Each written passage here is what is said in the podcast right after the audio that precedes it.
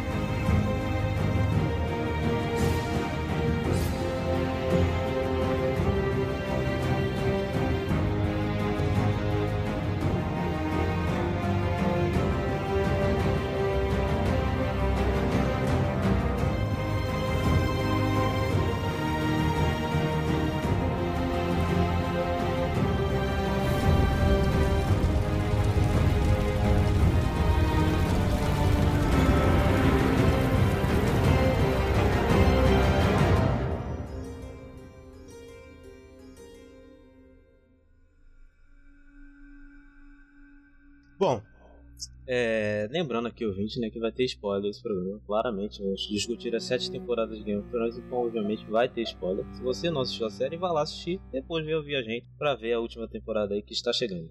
Bom, vamos começar então. Assim, qual a relação de vocês com Game of Thrones? Assim, como é que vocês conheceram? Só pra dar um panorama. O que me trouxe pro Game of Thrones foi só depois do quarto, quinto episódio, porque o primeiro eu simplesmente só queria morrer, que eu não conseguia terminar de assistir. Sério, velho? Tipo, eu adorei o piloto, velho. Eu fiquei apaixonado pelo piloto, assim. Vocês não gostaram do piloto, é isso? Eu, Sério? eu amei o piloto. Aquela cena do, dos lobos. A cena mostrando o que é o Interfell. É, realmente. É. Aquele início que você acha que a série vai pra um lado e depois ela vai pra um outro. É. Ele é surreal esse primeiro episódio. Pra série. Pra temporada. Pra série inteira. É um dos episódios mais diferentes, se você for ver. Então, aí o que que acontece comigo? Eu tô mais pro lado do, do Thiago Moura. Porque assim, eu conheci a série através do meu ex, que ficou insistindo pra eu assistir a série. E eu simplesmente não queria assistir a série, porque na minha cabeça era uma série que se, para, se passava no período medieval e eu não gostava desse tipo de coisa. Eu não gosto de histórias é, em épocas medievais e tal. Aí o que, que aconteceu? Eu assisti o último episódio. O último episódio tava quando isso? Tava qual temporada? Da, da primeira temporada. Eu assisti o último episódio. E simplesmente Daenerys saindo, saindo daquela, daquela, daquelas cinzas com três dragõezinhos lindos e fofos. Aquilo sim me impactou. Eu disse: pera, pera, pera preciso assistir essa série. E aí eu voltei pro primeiro episódio, porque eu assistia, mas eu não prestava atenção. Eu ficava mexendo no celular, eu olhava pro outro lado, eu me levantava e ia tomar água. Eu só realmente me prendi à série foi no último episódio da primeira temporada, quando eu vi os dragões. Eu, eu sempre. Eu vi o primeiro episódio, todo mundo enchia o saco pra assistir, eu não assistia. Aí tá bom, vamos ver essa, essa. Cara, e quando foi aquela primeira cena lá dos caras saindo na muralha, aqueles caminhantes branco maluco, eu já fiquei louco. Eu, cara, que merda é essa, cara? Sabe o que acontece? E depois muda pra uma coisa completamente diferente e só vai melhorando. Pô, eu me apaixonei no primeiro episódio. E acaba com aquele gancho, né? Já abriu no gancho aqui da primeira temporada, no primeiro episódio acaba com o personagem ficando numa torre, velho. Assim, é uma coisa assim inacreditável pro que tinha até então, negócio Nossa, de série. Aquilo é tão. Assim, me deixou tão confusa, porque assim, você não tá acostumado a ver incesto em séries. É. E aí eu falei, aí eu assistindo aquilo ali, eu. Mano, peraí. Eles não são irmãos? Ele tá mentindo? Quer dizer então que ele não é irmão dela? Como assim? Não tô entendendo mais nada! Meu Deus, essa Era e esse moleque? Jogaram o moleque da torre? O que moleque tem a ver com isso? Não, eu comecei a assistir a série em 2015 com a propaganda de você acha que Vikings as pessoas morrem, você não viu Game of Thrones. Nossa. Foi essa a propaganda que me fizeram. E eu tava viciada em Vikings. Vikings tinha meio que estourado aqui no Brasil. Aí eu tava de férias, 30 dias, e faltava três meses pra começar a. Acho que é quarta ou quinta temporada, não lembro agora. Falei, vou assistir. Meu amigo, eu assisti a primeira temporada em dois dias. Caraca. Dois dias. Eu, não, eu, eu só levantava, abria o olho e falava, vou viver. Não, vou pegar meu filho. vou viver. Porque assim, eu assisti o episódio, eu li a review na internet, eu vi as críticas analisava sobre isso e assistia o próximo. Eu, tipo, vivi durante 30 dias pra Game of Thrones pra ficar em dia. E eu lembro que eu terminei, tipo, fazer a maratona. No dia seguinte, a HBO lançou o trailer da nova temporada daquele ano. E era um trailer maravilhoso. Qual era a temporada? 2015, eu não vou lembrar agora. 2015 é. é a quinta, não é não? É a quinta? Eu acho que é. É quinta ou quarta? É uma dessas duas. Nossa, eu lembro que eu tava assim, meu Deus, como eu não tinha visto isso antes. Eu, eu acho engraçado porque, assim, os motivos que levaram o meu ex a assistir o Game of Thrones era pelo, simplesmente pela putaria e pelas mortes, né? E aí, à medida que uh, foi diminuindo com o passar das temporadas, foi diminuindo, a, a, a série não precisava mais dessa apelação, né? De ter, de ter tanta cena de nudez, tanta cena de sexo, embora acho que até a quarta, quinta temporada tinha bastante. Eu, eu acho que na verdade não precisava nem do começo. Né? Eu, tinha que cobrir é, a cota da HBO. É, tipo isso, mas a primeira temporada era demais, a segunda temporada também. Então, assim, a partir do momento que foi diminuindo né, a, o apelo para esses temas, aí simplesmente o outro não queria mais assistir e eu continuava assistindo e eu gostava mais ainda. Porque assim, era um apelo que é, muitas vezes era desnecessário, né? Mas a gente entende que a HBO ela, ela tem esse, esse lance de apelar para cenas de nudez, para cenas de sexo e para cenas de violência. A gente entende. É para atrair público.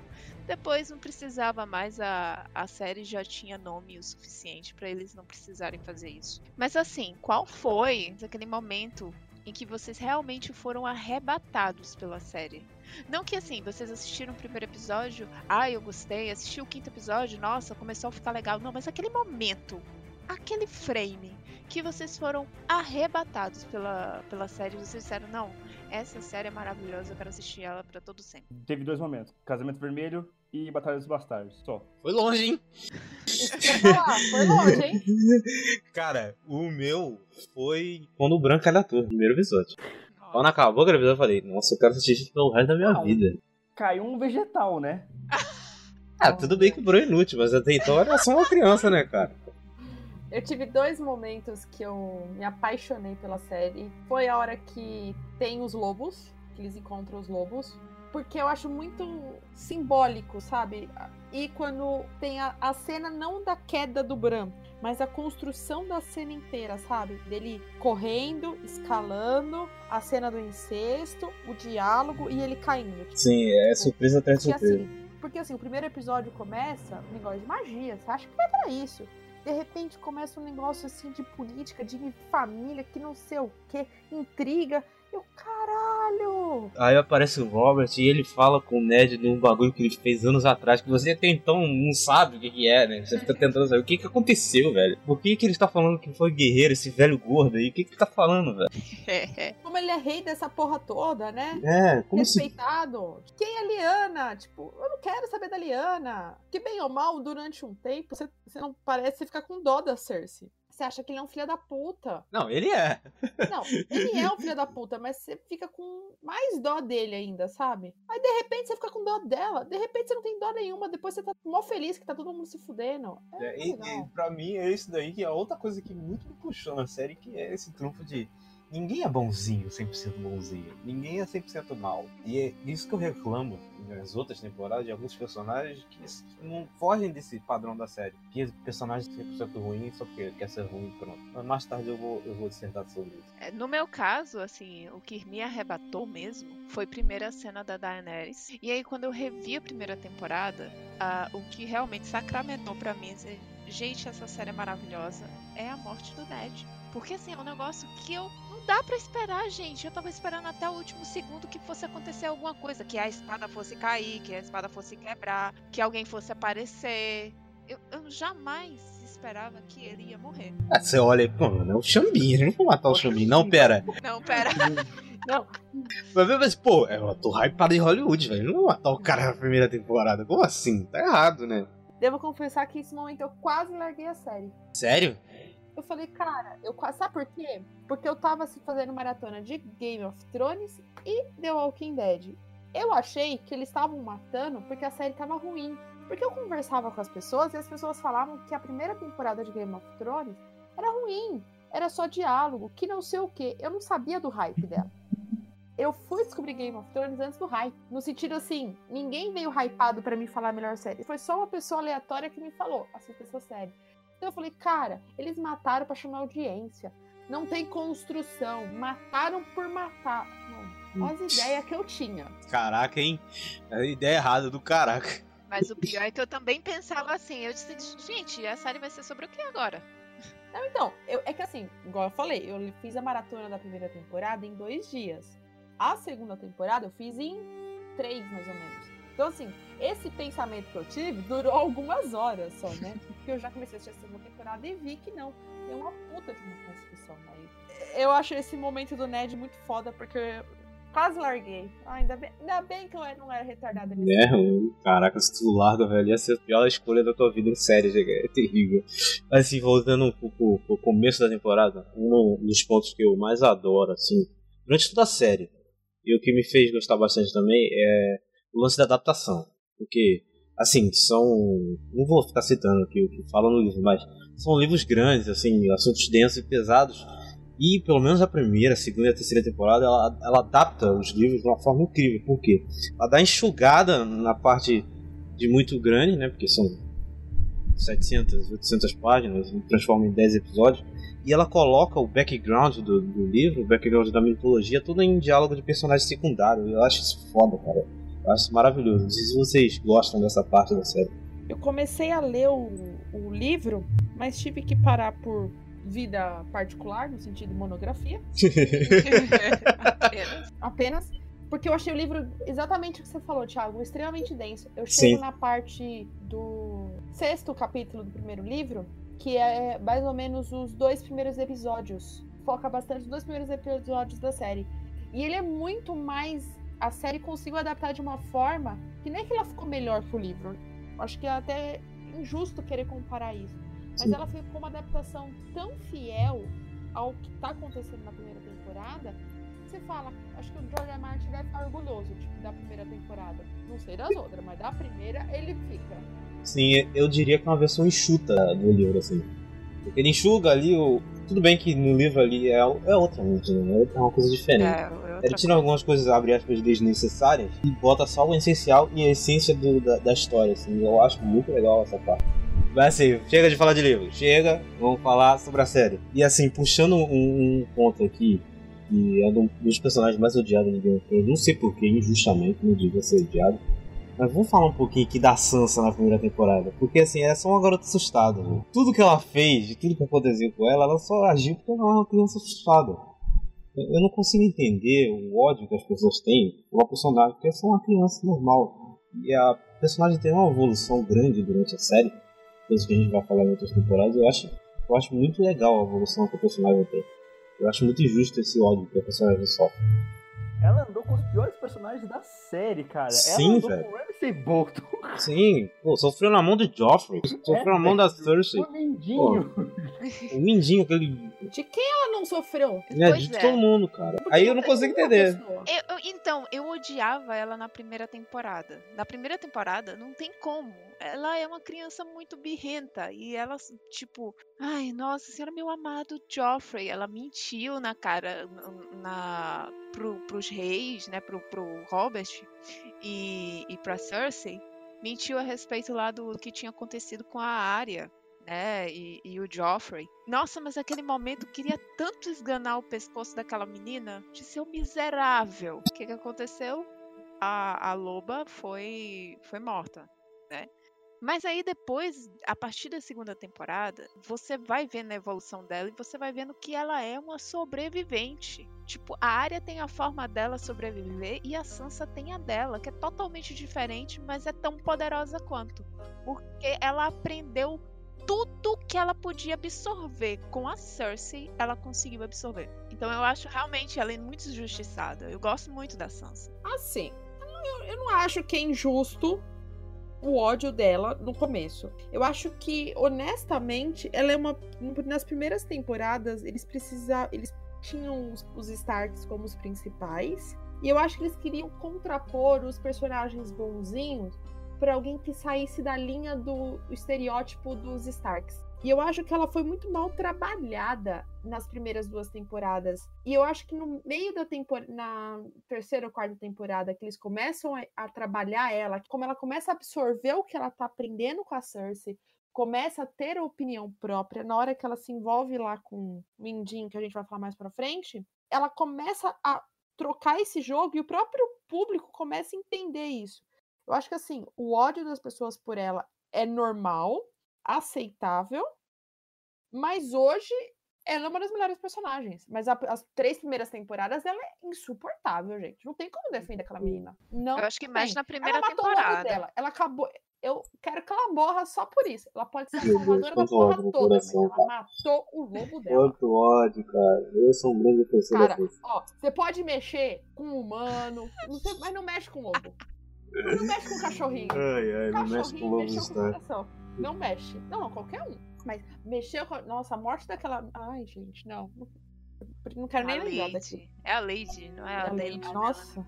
Ai, que ódio. Continuando sobre Starks e burrices à parte, eu tava revendo a primeira temporada e, cara, não dá pra te defender, né, Ned? Eu gosto bastante de você, mas você foi um pouquinho burro ali, né? Você deu uma trollada, né? Vamos falar a verdade aqui. Pouquinho? Ned. Pouquinho? Pô, caraca. Não, pior que eu ficava me perguntando, será que ele tá sendo inocente? Ele sabe muito, velho. Eu já cheguei a me perguntar, será que ele sabe, velho? Ah não, não é possível, ele sabe que vai dar merda e tá fazendo do mesmo jeito. Se você for muito burro, mas é burro de qualquer maneira. Assim, tudo que ele tava fazendo, cara, o negócio de, de ficar investigando os Lannister e contar pra Sansa que, que tinha Nossa. descoberto. Ah, Tipo, ele gente. sabia que ia dar merda. Mas só que, não sei, a honra subiu a inteligência dele e ele virou um retardado. Só se for. Pois é, ele traçou limites muito, muito, assim, tênues entre a inocência, a honra e a burrice, sabe? Ele tá ali. Ele, ele conseguiu ultrapassar isso, velho. Porque, nossa senhora, a inocência, a honra dele deixava ele inocente e a inocência dele deixava ele burro. É basicamente isso. Minha opinião é, ele era burro desde o começo, a gente que não enxergava isso. Cara, não tem como, não tem como defender uma criatura dessa. Primeiro, ele já, já errar com o negócio do John, que a gente vai falar mais pra frente, de não contar pra esposa. Fazer o menino sofrer como sofreu. Cara, isso aí, isso aí foi de uma sacanagem Então, incrível, né, ele já começa a errar aí, gente. Então ele, ele já começa errado. Pois é, né? Porque, assim, ele fez a esposa sofrer e ele fez o menino sofrer também. Não tem como defender um cara desse. Que ele, ele erra desde o começo. Porque as pessoas falam, ah, ele só errou no final. Ele só. Não, gente. Ele errou em todos os momentos. Como é que você defender um cara desse? É, não dá, né, Ned? Não dá, não dá, gente. Ned, você é um baita de um guerreiro, como político você é um merda. Parabéns. Ned leva o primeiro troféu Siriuscast, bom guerreiro, político burro. Um troféu aí que a gente vai entregar na semana que vem. Ai, caralho. Ai, ai. O, falando em troféu, o, o troféu vegetal vai pro Bran, né? Ah, o Bran, nossa, meu Deus. Tira dele esse. Olha, se removessem o Bran da série, eu acho que não faria muita diferença, não. Não, eu faria, faria, faria uma só. O Holdo estaria vivo. Cara, o Bran é um puta do personagem importante, mas eu não consigo entender, ele é um inútil. Mesmo assim, é incrível, cara. Mas vocês querem saber por quê? Ah, O ator é ruim. É, o ator é horrível, Nossa, é O muito problema ruim esse é moleque. muito Mano, ele ruim. feio pra caralho. O problema não é o personagem em si. O problema é que o garoto não tem talento. Então, Nenhum. ele não tem talento pra atuar, gente. Como? Ele só era uma criança bonitinha. Aí ele ficou feio, igual o Thiago falou. Ele ficou Uma, cri- uma criança linda virou um ator ruim. exatamente. E feio. Então, assim, o cast de Game of Thrones é muito bom, porque eles, eles dão preferência para atores que estão começando, com pouca expressão e tudo mais. Mas, nesse caso, gente, desculpa, não tem como defender vocês. Acertaram na Maisie Williams, erraram lá no, no Black Casa Branca, nem sei o nome, de tão inútil que ele era. Ah, como um vegetal, ele atua bem. Agora, como, uma, como um personagem, não garanto, né? Gente, eu- sinceramente, o Bran, ele só foi importante pra mim é, é, em dois momentos da temporada, mas como a gente tá falando da temporada 1, ele só foi importante mesmo lá pro negócio lá da Cersei e do Jaime. É, Quando ele caiu daquela torre, foi o momento em que ele foi importante naquela temporada. Por que Porque. tal? O Bran é inútil, mas ao mesmo tempo é importante. Porque se não fosse ele, não ia ter guerra nenhuma. Não ia ter guerra de cinco reis, não ia ter merda nenhuma. E não, teria. Teria. Teria, Hum. porque a gente teve toda a conspiração do Midinho com. Sim, mas se Né? o Bran não cai da torre, a Catelyn não captura o, o Tyrion. Não ia ter motivo. Exatamente. É verdade. Todo o plano genial do Mindinho dependia de um moleque ver o, o casal transando, é isso. Não! Lembra não que o o Midinho. Não foi o Midinho que conspirou com. com... Sim, o Mindinho mandou a Elizabeth matar o, o John Arryn. Tá, Exato. mas só teve a guerra porque a Catelyn sequestrou o, o, o, o Tyrion e levou lá pro ninho da água. É, Se não tivesse sequestrado, não teria guerra. Sim. é, faz sentido. E aí a gente tem a segunda burrice dos Starks, né? Ai, gente. Eu juro que eu tentei rever Game of Thrones pra fazer o cast e pra começar a temporada. Eu não consegui, porque é muita burrice pra uma família só, gente. É Muita burrice pra uma família só. Eu falo, como é que a gente gosta deles? É, Eu não consigo entender também. Eu, não- eu, Não, sério. Porque eu assim, desgostei dos Stark. eu também, eu comecei, eu falei, não, vou parar, porque eu gosto bastante deles, cara. Eu comprei uma camiseta. Pra mim, uma das melhores cenas é com eles, mas, cara, eu comecei a passar a odiar devido ao tamanho da burrice desse povo. Não é possível. Eu falo, gente, eu sou tão imbecil assim pra torcer pra esses caras? Não, eu acho, eu acho que a gente torcia por eles quando a gente assistiu da primeira vez, porque eles eram os coitadinhos, eles que estavam se ferrando, eles que eram as vítimas e tal. E aí a gente torcia e gostava deles por conta disso. Mas você assistindo a segunda vez, você vê que tudo que acontece a eles foi, foram eles mesmos que procuraram aquilo, fizeram de Cavaram a algum jeito. cova. É, eles cavaram a própria cova, cara. Chega de falar um pouquinho de burrice. Vamos falar no- de um pouquinho de inteligência aqui, desses personagens que. Se Game of Thrones não existiria se esses dois personagens que são Varys e Mindinho. Não, tem os certeza. melhores diálogos das primeiras temporadas, são deles disparados. Os melhores diálogos da série, diria eu. Um- Varys está entre uns dos meus personagens favoritos na série. Cara, são dois personagens geniais, mano. As Dono do teletransporte. E do teletransporte também. O Varys, meu Deus do céu, o Varys. Ele tem as tardes, cara, o Varys. Uma hora tá em Dorne, outra hora tá em Mirim, assim. Uma coisa Não. assim. Olha, eu assisti esse episódio de novo e, assim, eu entendi o salto temporal que eles deram. Ah, só temporal é, temos um roteiro, mas ok. Temos- Isso não, é papo pra outra hora, relaxa. Tá, tá, tá. Mas voltando a falar, e Mindinho, pra mim, são os personagens mais inteligentes da série, cara. Disparados. As pessoas falam muito dos Starks da primeira temporada, do Tyrion, dos Lannisters. Mas pra mim, quem rouba a cena na primeira temporada de uma forma fodida é o Mindinho. Porque assim, ele tá em todos os lugares, ele é culpado por toda a porra. E ele só tá no fundo. De todas as cenas que tá acontecendo, Sim. ele tá ali no fundo. Ele tá Você repara, ele tá sempre ali no fundo. Ele é onipresente mesmo quando ele não tá em cena. E a cara do ator, que eu não lembro o nome agora, a, o sarcasmo nos olhar só. É, sempre aquela cara de quem acabou de peidar, tá ligado? É, mano, é maravilhoso. Esse cara é muito, muito bom.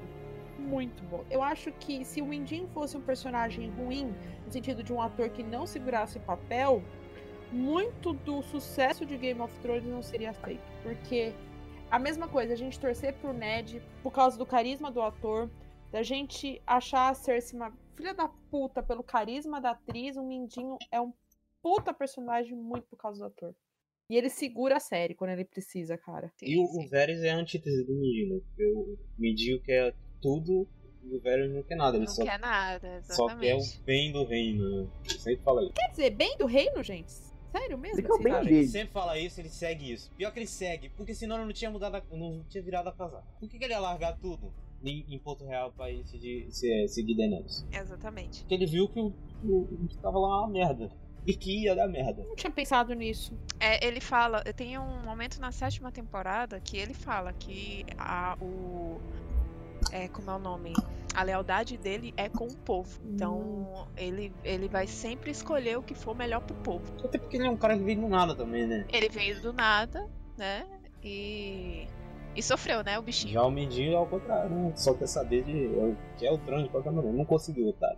E aí? Isso tudo ele não conseguiu nada. Mas chega de Mindinho, vamos falar um pouquinho. Até agora, né? A gente já falou meia hora e não falou nada de Daenerys, né, gente? Gente, nascida da tormenta, quebradora de correntes, mãe de dragões. Caraca, cara, até hoje eu não gravei quantos nomes. Tem uns 415 nomes, né? Deve ser, né? Eu acho que Dom Pedro tinha nomes melhores do que o dela. Uma das minhas cenas favoritas é, aquela, é, ru- é do- da temporada ruim? É, mas é aquela cena lá, ah, da Daenerys, fodona, pique das galáxias, Jon Snow. Jon Snow, Rei do Norte. É maravilhoso. É muito boa aquela cena, velho. Ai, ai, Ah, muito engraçado. Daenerys, você está diante de Daenerys Targaryen, a quebradora de corrente, mãe de dragões, Calice dos Dothraki, a não queimada, a não sei o que, a não sei o que. Esse é Jon Snow. Engraçado que, o- que, o- que o, o Cavaleiro Cibão fala que esse toque agora. Então, bom, ainda bom. Ele fala e pronto. Tá todo mundo olhando, esperando ele falar o resto do game. Tá? Só isso. E assim, a primeira vez que vi aquele negócio, da- aquele post da Menezes, eu achei muito esquisito aquilo, cara. Não sei vocês, eu achei extremamente estranho, cara. Eu já tinha. O quê? Ah, as primeiras cenas da Daenerys, a relação dele- dela com o Viserys, eu achei muito esquisito, cara. Aquilo. Me Ah, causou uma estranheza. Mas estamos falando de Game of Thrones, querido. Incesto é o que há. Ah, mas aí era o primeiro episódio ainda, né, querido? Eu não tinha acostumado. Não tinha acostumado. Gente, primeiro episódio a gente tem duas cenas de incesto. Porque visivelmente o Viserys, né, tava afim de pegar a a, a irmã. E o, o, o Jaime e a Cersei, enfim, estavam realmente consumando o ato, né? Martin, ele é uma pessoa meio estranha. Só abrindo um parêntese aqui. Sério que vocês não acharam esquisito aquela cena? Eu achei, quando eu comecei a assistir, eu fiquei assim, como é que é? Eu, hã? Eu juro que eu fiquei, acabou o episódio, eu, peraí, é, é isso mesmo que eu tô entendendo? Eu achei que eles não eram nem irmãos, eu falei, cara, em- acho que deve ser parente, irmão de postiço, sei lá. Eu achei a mesma coisa. Eu achava que era isso, eu falei, cara, irmão postiço, por isso que eles estão, eu não tinha entendido. Cara, e todo o plot da Daenerys, já deixando como sincero, é esquisito pra caraca. Porque, primeiro, a relação dela com o irmão é escrotamente escrota, assim, vamos falar bem claro. Aí ela é vendida pra um cara, um bárbaro maluco, que não fala ah, inglês, no caso é a língua comum. Aí ela ganha três ovos petrificados de dragão, assim, do nada. É tudo esquisito ali.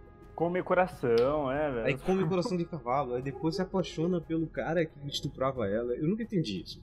Gente, isso Eu é sempre achei esquisito. E, e é tão engraçado porque assim, todo mundo chipou esse casal. É tipo, Dani e, e Cal, a Daenerys com Cal Drogo. Nossa, casal. Gente, tem Não. vários vídeos no YouTube, assim, Não. fanmade, só mostrando eles dois, que coisa. Gente, pelo amor de Deus, aquilo ali era uma relação abusiva. Só queria dizer isso. Não, assim, eu, eu devo confessar que no começo eu tava muito puta com esse casal. Hum. Mas eu entendo que ela se apaixona e ele também. É, até que faz sentido, eu não sei, eu acho esquisito do mesmo jeito. Eu posso estar fazendo uma problematização chique aqui, e eu tô. Mas eu acho esquisito. Mas assim, no, no, no final, ela, tipo, tava totalmente entregue a aquela. aquela cultura. Não, sim, com certeza. Ela, tipo, ela, ela- ela- foi o seguinte: ou surta ou aceita. Totalmente entregue até ela acreditar numa bucha qualquer e fazer uma merda. Aí, a Pois primeira é. temporada é de uma burrice enorme, né? Agora que eu tô parando pra pensar. Todos os personagens são completamente idiotas. Menos vários medinhos. É, é os únicos que são inteligentes. O resto é um bando de retardado, cara. E só faz merda. É incrível, cara. A mulher acreditou numa uma mulher que era do povo que tava sendo massacrado pelo Khal Drogo. Não, vou deixar ele curar ele. Ela é Né? uma bruxa, mas vou deixar ele curar. Né, tudo Não vai acontecer nada, não vai dar nada não. Vai dar bom sim, confia, Vai dar bom. tamo junto. Ele caiu do cavalo e tá ou menos. Olha, eu vou sacrificar meu filho. Olha que beleza. Mas, ah, em defesa dela, ela não sabia que tinha que sacrificar o filho, né? Sacrificou o cavalo. Né, Na verdade, o que aconteceu nesse, nesse lance aí, que ela perdeu o filho, foi porque assim, a, a bruxa ela falou pra ela, deixou bem claro que ela não pôde, ninguém poderia entrar naquela barraca, né? Na tenda. E principalmente ela. Ela, você não pode, não pode, não deixe ninguém entrar na, no- na tenda. E aí ela começou a passar mal. A- o sacrifício foi de um cavalo, que o sangue foi Não jogado foi, em não cima foi, do, não foi. Não foi. Foi da criança. Você tá maluco. Então, mas aí deixa aberto a interpretações. Não, não tem ela interpretação. Ela enganou. Ele enganou a mulher pra coisa. É isso. Tanto que depois ela fala no final. A Ah. profecia. Verdade. Assim, ainda na, na- na primeira temporada, o episódio 10, a gente tem uma coisa assim que arrebatou muita gente. Eu já tava arrebatado, mas arrebatou muita gente, que é o episódio da Daenerys choca os ovos do dragão lá e a volta da magia em planetas. Como é que vocês lidaram com, com esse episódio? Eu fiquei bestificada. Vocês esperavam que, sei lá, ia chocar do dragão? Eu não esperava. Sim. Jamais. Eu não sabia que tinha dragão. Eu não também não. Eu não sabia. Eu também não sabia. É, eu tinha um fator externo. Então, tipo assim, mano, a série tem dragão, nem, nem falou em qual temporada tinha. Ah. Eu falei, beleza. Eu falei, cadê? Não, daí na hora que aparece, eu falei, ah, agora sim aparece um, dra um dragãozinho. Daí eu falei, eita. Foi tipo o Owen Wilson falando, uau. Foi meio que isso. É, eu achei assim, eu achava que aqueles ovos, eles. e- e- Eles tinham uma coisa mística, mas eu, assim, pelo decorrer do, da série, porque assim, você teve um, um elemento mágico no primeiro episódio, na primeira parte do primeiro episódio. E aquele elemento mágico, ele praticamente some no restante do- dos episódios da primeira temporada. Sim. Eles eram magia. É, olha lá, dragões! Eu, eu achei, assim, eu fiquei completamente enlouquecida quando eu vi os dragõezinhos. Eu disse, mano, eu quero muito assistir a segunda temporada. E é engraçado que não significa nem só na, só na série a volta da magia, mas no, no- no universo a volta da magia. E aí fortalece coisas que aparecem na segunda temporada. E é, é- é bem legal essa parte. E tem a questão do, do cometa, né? Que tem o cometa vermelho. Sim, mas isso é outra temporada. Bom.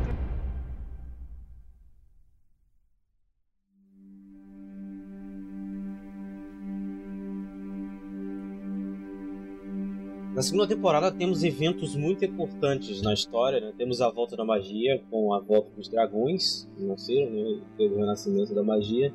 Temos a adição de vários novos personagens e temos a nossa famosa Batalha da Negra, que vamos falar mais à frente. Mas, vamos começar falando aqui sobre ela de novo, Sansa. que coitada, depois da morte de seu pai, ficou presa em, em- Porto Real, sofrendo a mão do Joffrey, aquele animal.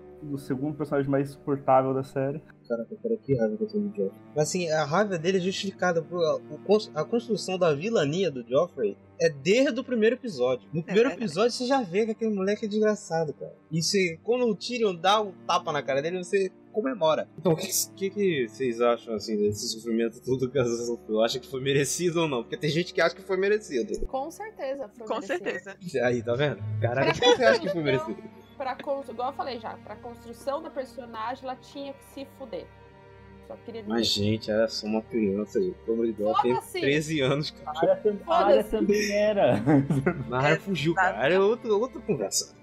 Não. Eu acho que assim, pra ser quem é, ela é hoje, essa personagem que a gente torce pra ela se dar bem, ela precisava passar por toda essa redenção de menina mimada, de menina fudida, de menina mais fudida ainda, de menina perdida, de menina sem rumo, manipulada pra depois tornar a fodona. Ela tinha que passar por todo esse círculo, sabe?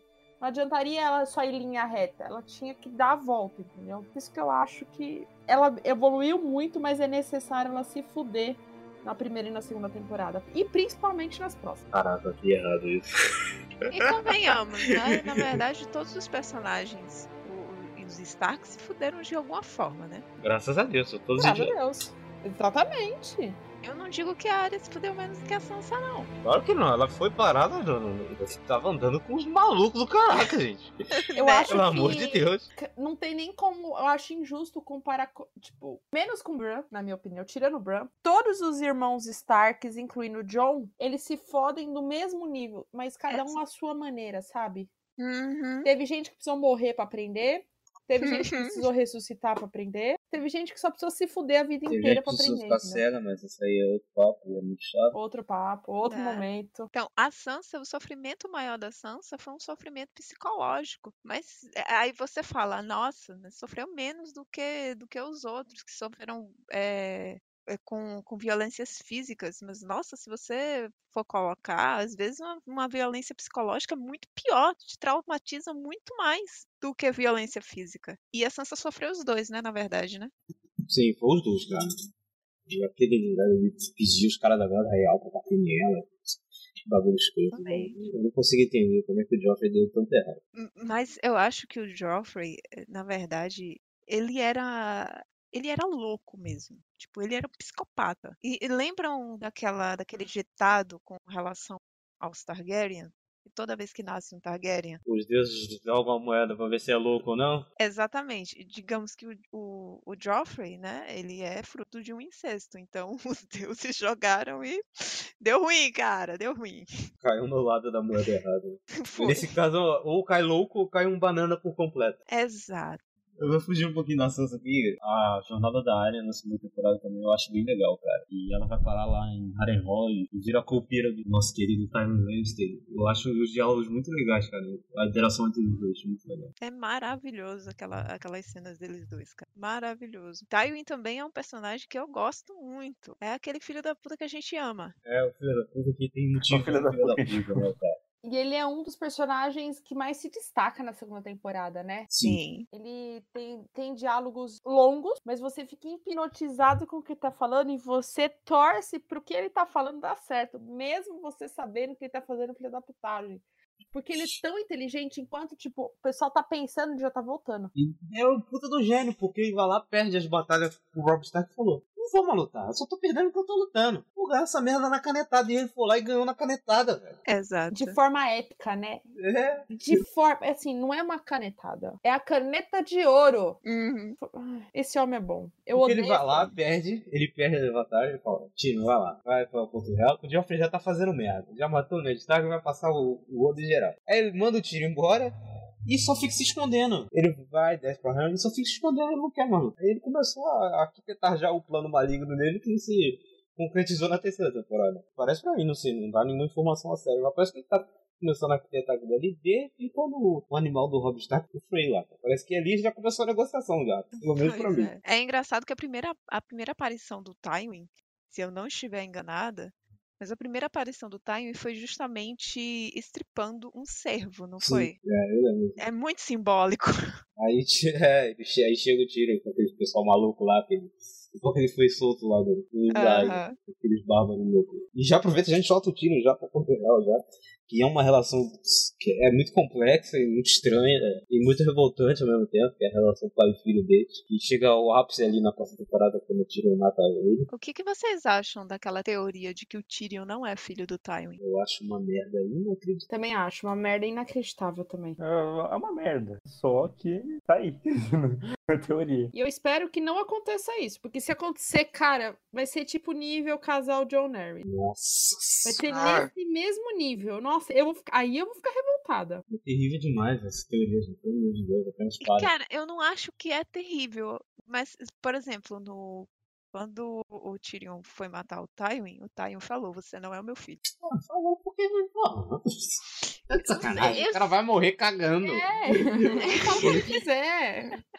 Ele sabe, ali ele sabia que o Tyrion ia matar ele. Então ele falou assim: antes de morrer, eu vou fazer esse filho da puta lembrar de mim pro resto da vida dele. E ele falou isso estrategicamente. É, pô. Porque ele era estrategista até nesse ponto, até no seu leito de morte, lá no seu troninho da morte. Ele, ele sabia que se ele falasse isso, ele ia colocar essa plantinha na cabeça do, do Tyrion pro resto da vida. E ele sempre mantém aquela mesma cara. Ele viu o cara com uma besta na mão, apontada pra você. Você está cagando. Ele fala, abaixa você, vamos começar. Da forma mais calma do planeta. É incrível.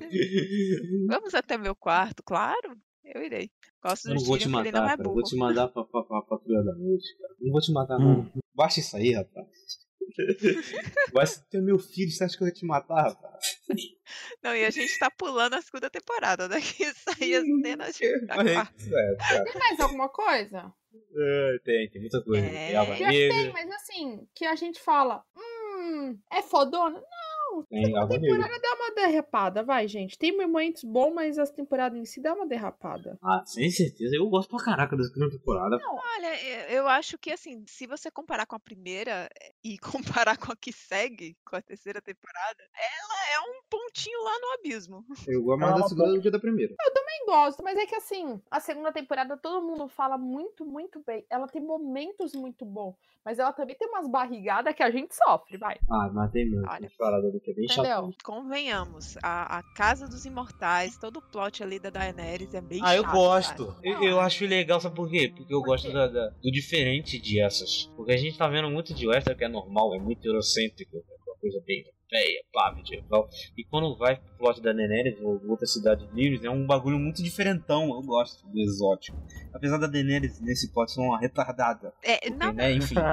enfim, é, é- ela na segunda Porque o Sr. temporada. Jorah tá ali o tempo todo, ó. Vai dar merda. Vai assim, Vai dar merda. Não, eu vou fazer. Vai dar merda. Dá merda. Não, eu vou fazer. Vai dar merda. Dá não, eu vou merda. fazer, cara. Eu vou fazer. Eu achei a Emilia Clarke nessa temporada, assim, uma porta. Eu não sei o que, que, que tinha acontecido na. na- Mas ela é uma porta em tudo. Não, ela é boa. Ela tipo, melhorou. Tirando... Ela melhorou, Melhorou. muito. A primeira temporada ela é muito boa, eu acho. Ela é muito boa. Que? Ela não sabe nem chorar, cara. Pelo amor de Deus. Não ela sabe, tem não sabe. Ah, o- é ruim, é ruim, é bem ruim. É ruim. Ah, eu não acho. Eu acho que a Cara, temporada ela tá primeira pior do que temporada- a primeira. A uni- As únicas atuações são que foi é do núcleo Porto Real e o Ned. Que tá em Porto Real. O resto é bem ruim aquele, aquelas atuações ali, aquele plot ali, a Daenerys é bem burra, mas eu gosto daquele exótico lá de Essos. Eu acho legal. Não entendo quem não gostou. Ai, sei lá. E Tem, as, tem a- as profecias, né? As visões que ela tem lá dentro da Casa dos, dos Imortais, né? Cara, até hoje eu não entendi essa merda. Vai acabar a série, eles não vão explicar.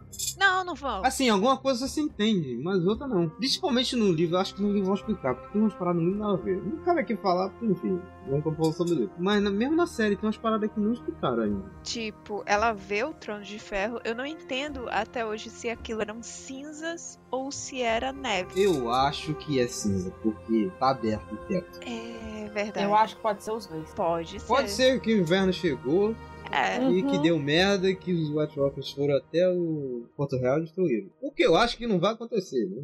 É, eu acho que a gente vai descobrir nessa nova temporada. É, só pode descobrir agora. gente só posso Eu acho que a gente vai descobrir descobrir agora. sabe? Eu, e eu acho que essas visões que ela teve, essas profecias que ela teve, eles não vão abordar, eles vão deixar só subentendido e vão ligar o foda-se. Sim, sim. Assim, a segunda temporada não foi só Daenerys, Arya e Sansa. né? Teve personagens novos como Renly e Stannis Baratheon. O Renly já tinha sido apresentado na primeira temporada, mas aí a gente tem a apresentação Uhum. do Stannis aí, que é esse grandíssimo desse desgraçado, e da Melisandre e sua religião maluca de Valor e o Cavaleiro das Cebolas aí, que todo mundo adora. E eu acho que é, é foda, né? Só recapitulando. A primeira temporada começa com magia, vai pra diálogos entre famílias, aí vai pro comecinho de política e volta pra magia. Aí a segunda temporada é política total, vai pra questão de religião, volta pra política e finaliza com política magia de novo. Cara, é, você não tem como categorizar Game of Thrones. Ela passa por todos os assuntos. E ela aborda. Ah, eu gosto só da parte política de Game of Thrones, então você vai gostar de tudo. Ah, só gosto da parte de magia, você vai gostar de tudo. Cara, melhor série. É, o- a Melisandre, ela, ela era assim um, um enigma ainda. Você sabia que ela não era boa coisa, mas você não sabia ainda a extensão da ruindade que ela poderia fazer, né? Mas aí que tá. Ela não é boa, ela é ruim mesmo. Eu não acho que ela é ruim. Eu só acho que ela é fanática. É isso que É ruim. também. Exato. É ruim, mas ela é só fanática. Ela, ela, eu acho que ela não faz no propósito, no sentido assim, vou ser Sim. uma filha da puta de. Não, é, ela acha todo o coração dela que ela tá certa. Exato. E ó, funciona, porque a mulher bebeu veneno. É. A mulher pariu um demônio. Que matou outro Cara, é um demônio. A mulher ressuscitou Apenas. gente mais tarde, mas ressuscitou. Bom, ela tá meio que certa, gente. Vamos falar a verdade aqui. Ela pode ser fanática, pode ser maluca pra queimar gente viva, então ela tá certa. E, e quando ela pegou o Gendry, que ela tirou o sangue, né, com as sanguessugas lá, e ela jogou no foguinho e falou o nome dos reis, é, aconteceu de verdade, né, gente? Tudo isso que a gente falou combina no episódio 9, né? A, a tradição dos episódios 9 aí, que é a Batalha da Água Negra, que é um dos melhores episódios 9 também. Não sei vocês, eu adoro a Batalha da Água Negra. Desde a batalha até os diálogos da Sansa lá, ambientando a Sansa lá com aquelas mulheres lá. Eu acho aqueles diálogos incríveis. Maravilhoso. Tyrion no modo Deus, a Cersei dando uma calma inigualável tomando vinho. Falei, ah, legal, velho. Ia tá tipo chorando no chão. Ela fudeu, fudeu. Vem cá, Sansa, toma esses vinhos aqui. Então, Então, o que, que a gente faz? A gente faz isso aqui, ó. Esse bagulho que a gente tem que fazer. Loucaça, tá ligado?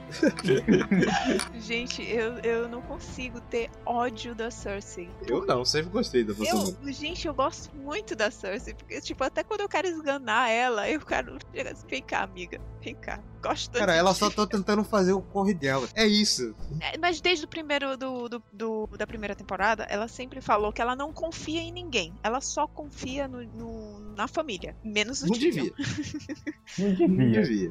Mas assim, eu gosto muito da, da Batalha da Negra. Todo o plano do Tyrion, que é foda, porque o Tyrion é um puta de um gênio, falar a verdade aqui. E a própria estética, o lance do, do fogo vivo. Até então a gente não sabia o conceito do fogo vivo, não sabia como é que funcionava. Uhum. Claro que é meio. Se fosse hoje em dia seria mais bem feito, né? A questão Claro. de CGI, exploração, essas coisas. Mas eu acho legal essa batalha. E a gente tem, tem outros personagens também que são apresentados nessa, nessa temporada. A Brienne, se eu não me engano, é apresentada nessa temporada também, não é isso? Isso. A gente tem a Brienne e tem é, o. Como é o nome do cara lá do sem. do, do ninguém? Jaqen. Jaqen Hagar. É, o Jaqen é é um personagem bem misterioso, né? A gente vai conhecer melhor lá na quinta temporada. Não precisava, né? Porque é uma merda. E a gente, será que a gente conheceu mesmo? É, é que tá, né? Eu não me importo, assim. Eu, também cagueando pra esse plot, cara. Porque não sei, é esquisito. Eu nunca gostei, eu nunca fui fã. Você falar Cara, que eu eu sempre quis saber o que que era. Pá, Não, sempre achei meio merda. Então, depois daqui da temporada, eu odiei mais. Eu, assim, quando começou, eu achei muito bom. Eu Falei, hum, interessante, vai dar um sentido pra essa personagem que eu gosto muito, que é a Arya, que é uma das melhores personagens de- da série. Mas aí, parece que eles quiseram transformar ela num salvadora da pátria muito forçada, e não rola, cara. Não rola. Não- Ah, eu não achei isso, não. Pelo menos não na segunda temporada. Tipo, ele caiu. É, é, é como. Não- vou nem dizer, mas ele parecia muito ser o. Como é aquele negócio que o povo fala? O.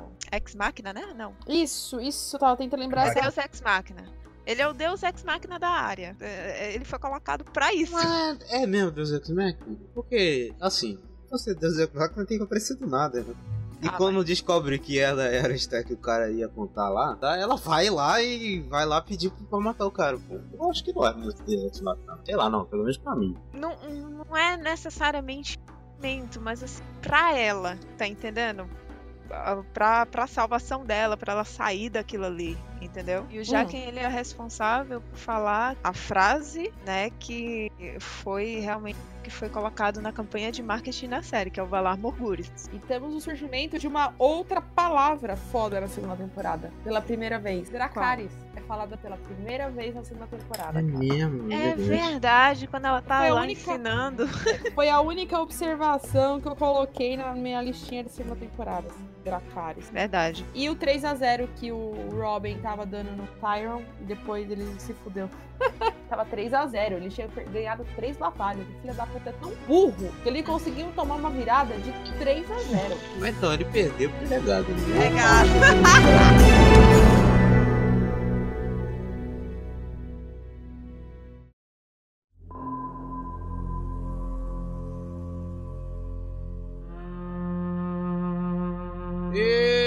Terceira temporada. Vamos aqui falar sobre eventos da terceira temporada, gente.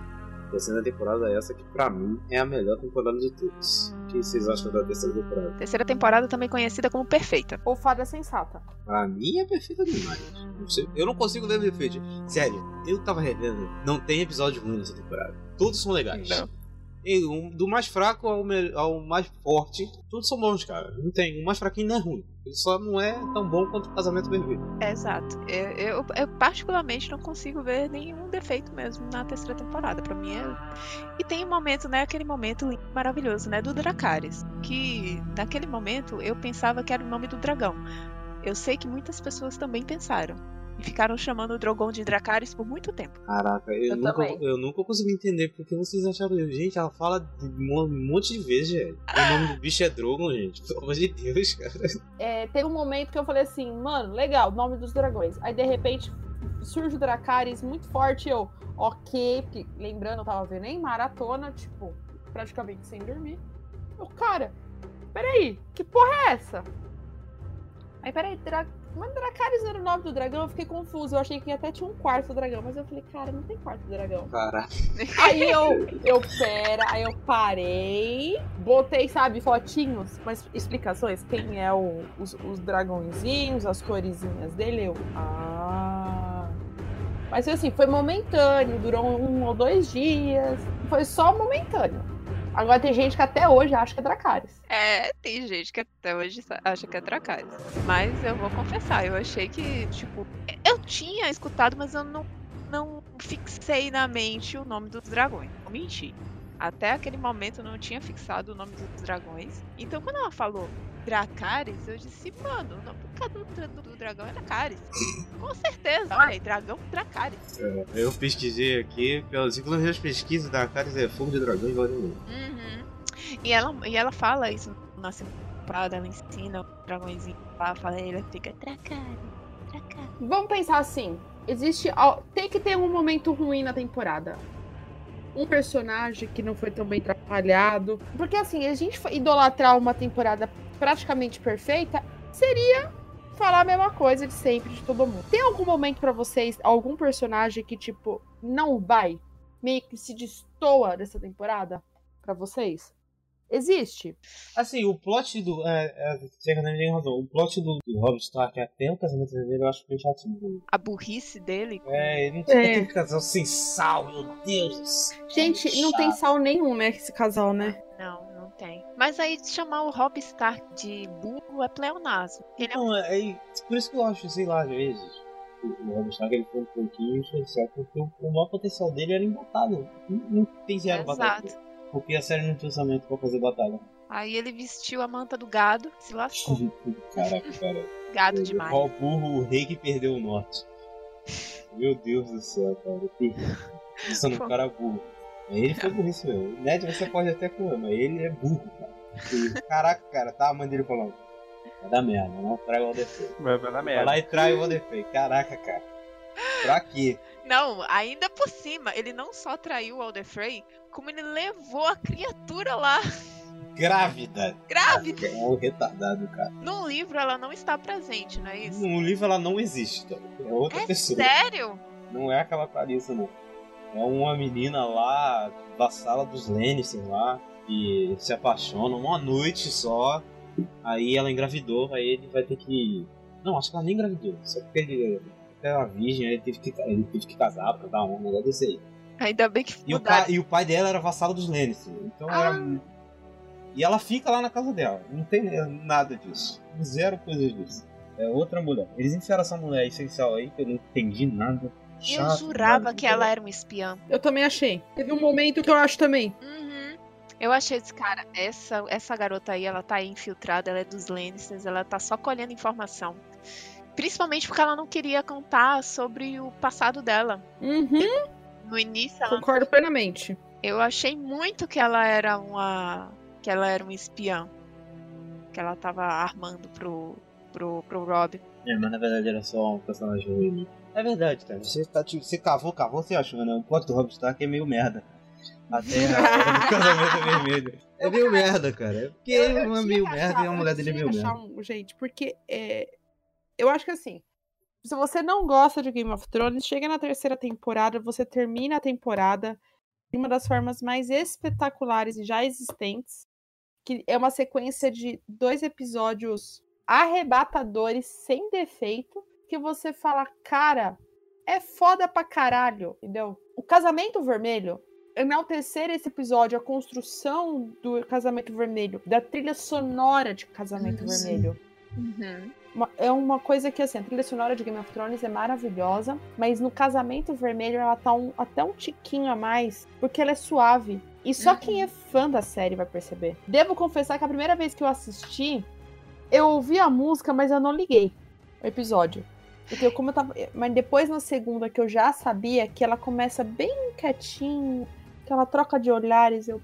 Puta que pariu. E assim, a construção do casamento vermelho eu acho legal, porque dá sinais desde o do encontro aí do Rose Bolton, ali em Harrenhal com o Jamie. Porque assim, Hum. se ele tivesse 100% leal ao Rob Stark mesmo, eu não teria liberado o Jamie assim, de graça. você meio que não percebe, porque assim, ele pega o Jamie e libera, É verdade! Caraca, velho! É verdade! entendeu? Ah tá, vou te devolver pro seu pai, já conversei com ele. Tipo, caralho, assim, a vassala do Rob Stark. Como assim? O Rob Stark falou, encontre Jamie Lannister, ele vai lá, encontre dá pro timing, de volta. Ué, tem algo de errado aí, mas ninguém percebe, é engraçado que ninguém percebe isso, cara. Você só Exatamente. percebe da segunda vez que assiste.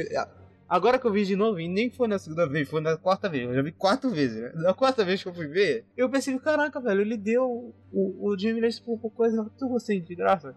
Quer dizer, não foi de graça, já tá tudo arquitetado desde a liga. É incrível isso, e ninguém percebe. Exatamente, exatamente. E assim, a, a parte que a Tami falou sobre, sobre a trilha sonora, que quando toca Reigns of Castamere, eu confesso que eu não sabia é, da procedência daquela música, sabia o significado dela, então eu meio que fiquei banhando. Quando, quando houve a troca de olhares, assim, tipo, que a, a, a, Caitlyn, a Kathleen observou o cara que fechou a porta, né? Sim. fechou a porta, toda aquela construção, eu disse, e começou a música, eu vi que ela olhou pra trás assim, eu não entendi o que era. Depois eu vim entender o que era, que era música, que ela já se ligou ali. Eu me liguei quando fechou a porta. Quando fechou a porta, eu disse, mano, tem alguma coisa errada aí. Algo de errado, né, cara? Não, e finaliza com a- a- o foco da câmera na Kathleen e depois Uhum. corta pra mão do cara tentando esconder a armadura. Sim. Aí eu, puta que pariu. Mas eu falei, beleza, vai morrer metade, mas a outra metade vai se salvar, né? Merda Não. nenhuma, o cara puxa uma adaga e enfia na barriga da mulher grávida, maluco. Não uma, não duas, Não três. Eu perdi a conta. Aí você fala, beleza. Matou uma personagem sem sal, vai matar outro, né? Depois vai acabar, vai ter um. Que a área tá chegando, a gente. A gente não pode esquecer disso. Sim, a gente não Ah. pode falar- esquecer a área e o cão. A área tá chegando com um cão. Nesse Que é a melhor momento, jornada da área pra mim. É a, a- Sim. Sim. Que é o surgimento da lista. Que é o surgimento dela. Não, não. A lista, a lista surgiu na lá. Não, mas temporada com Yoren. Queen Ori, mas assim, ela começa. a O plot da lista começa a focar mesmo, que ela decide seguir a lista, é na terceira.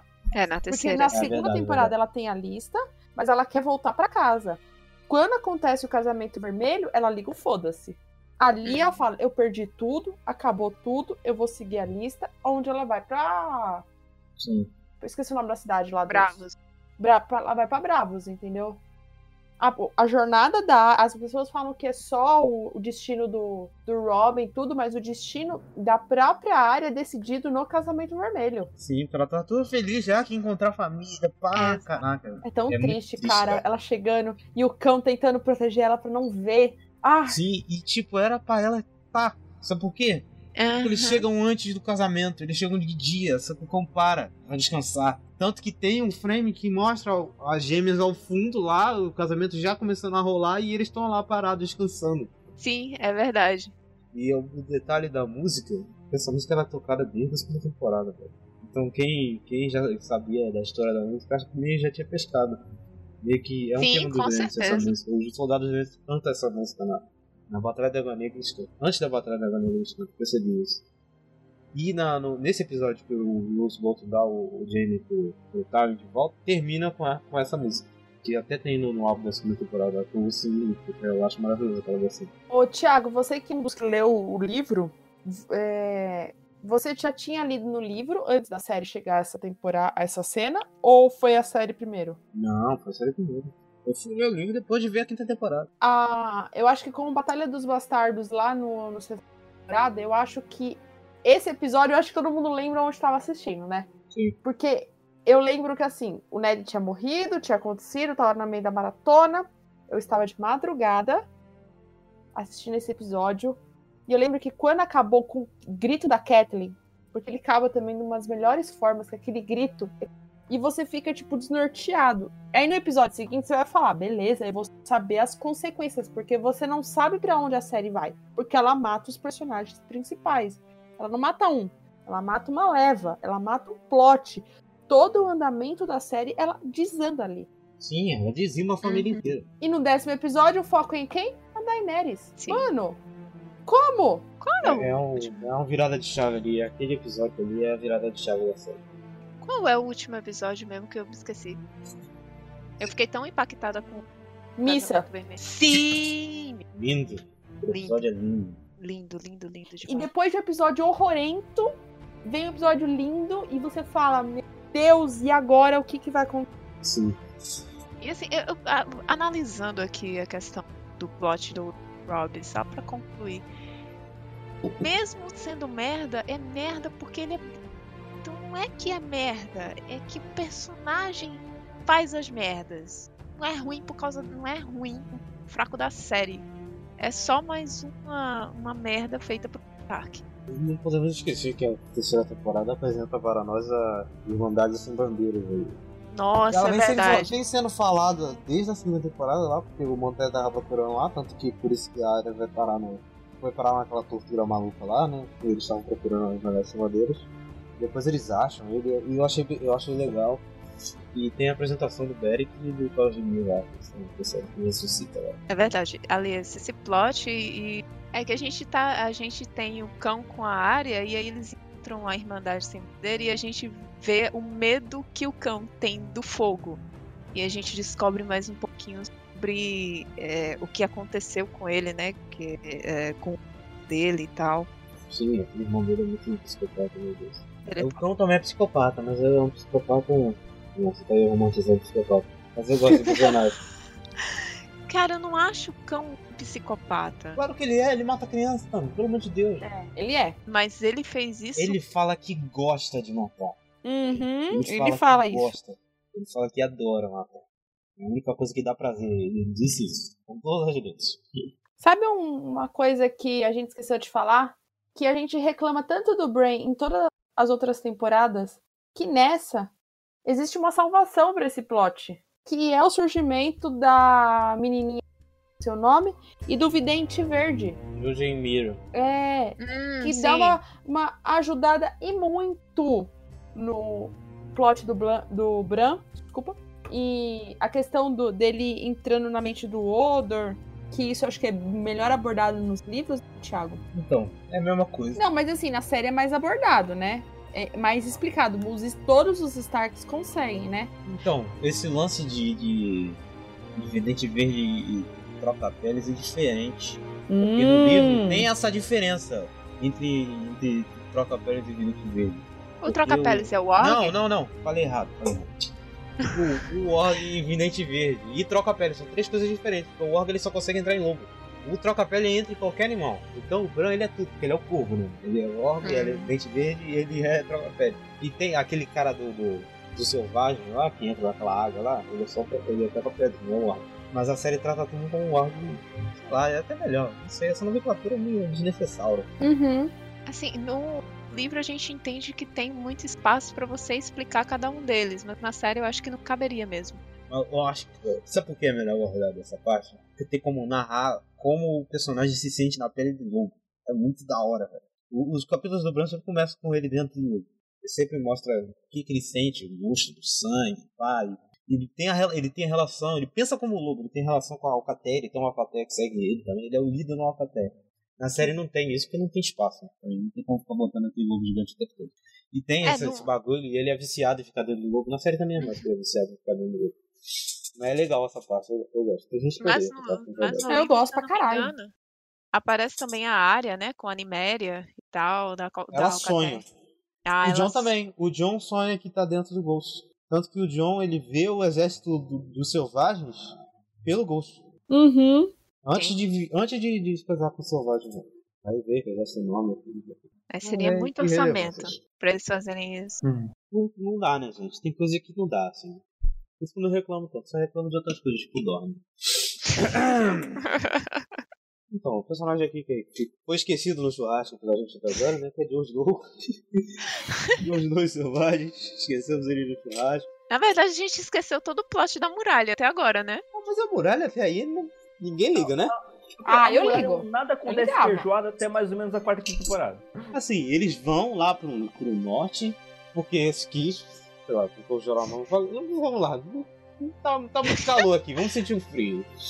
Aí eles vão lá, toma um pau dos White Walker lá no fundo dos primeiros homens, morre todo mundo e eles voltam pro Craster. O John ele junta lá com, com, com meia mão, é, é capturado, porque ele ficou com medo de matar a mulher, e se juntam aos selvagens, vira casado. Na verdade, parece que assim, o, a- o plot da muralha é uma série completamente diferente do resto. Cara, é muito bagulho diferente, né? É um bagulho é muito longe diferente. de tudo.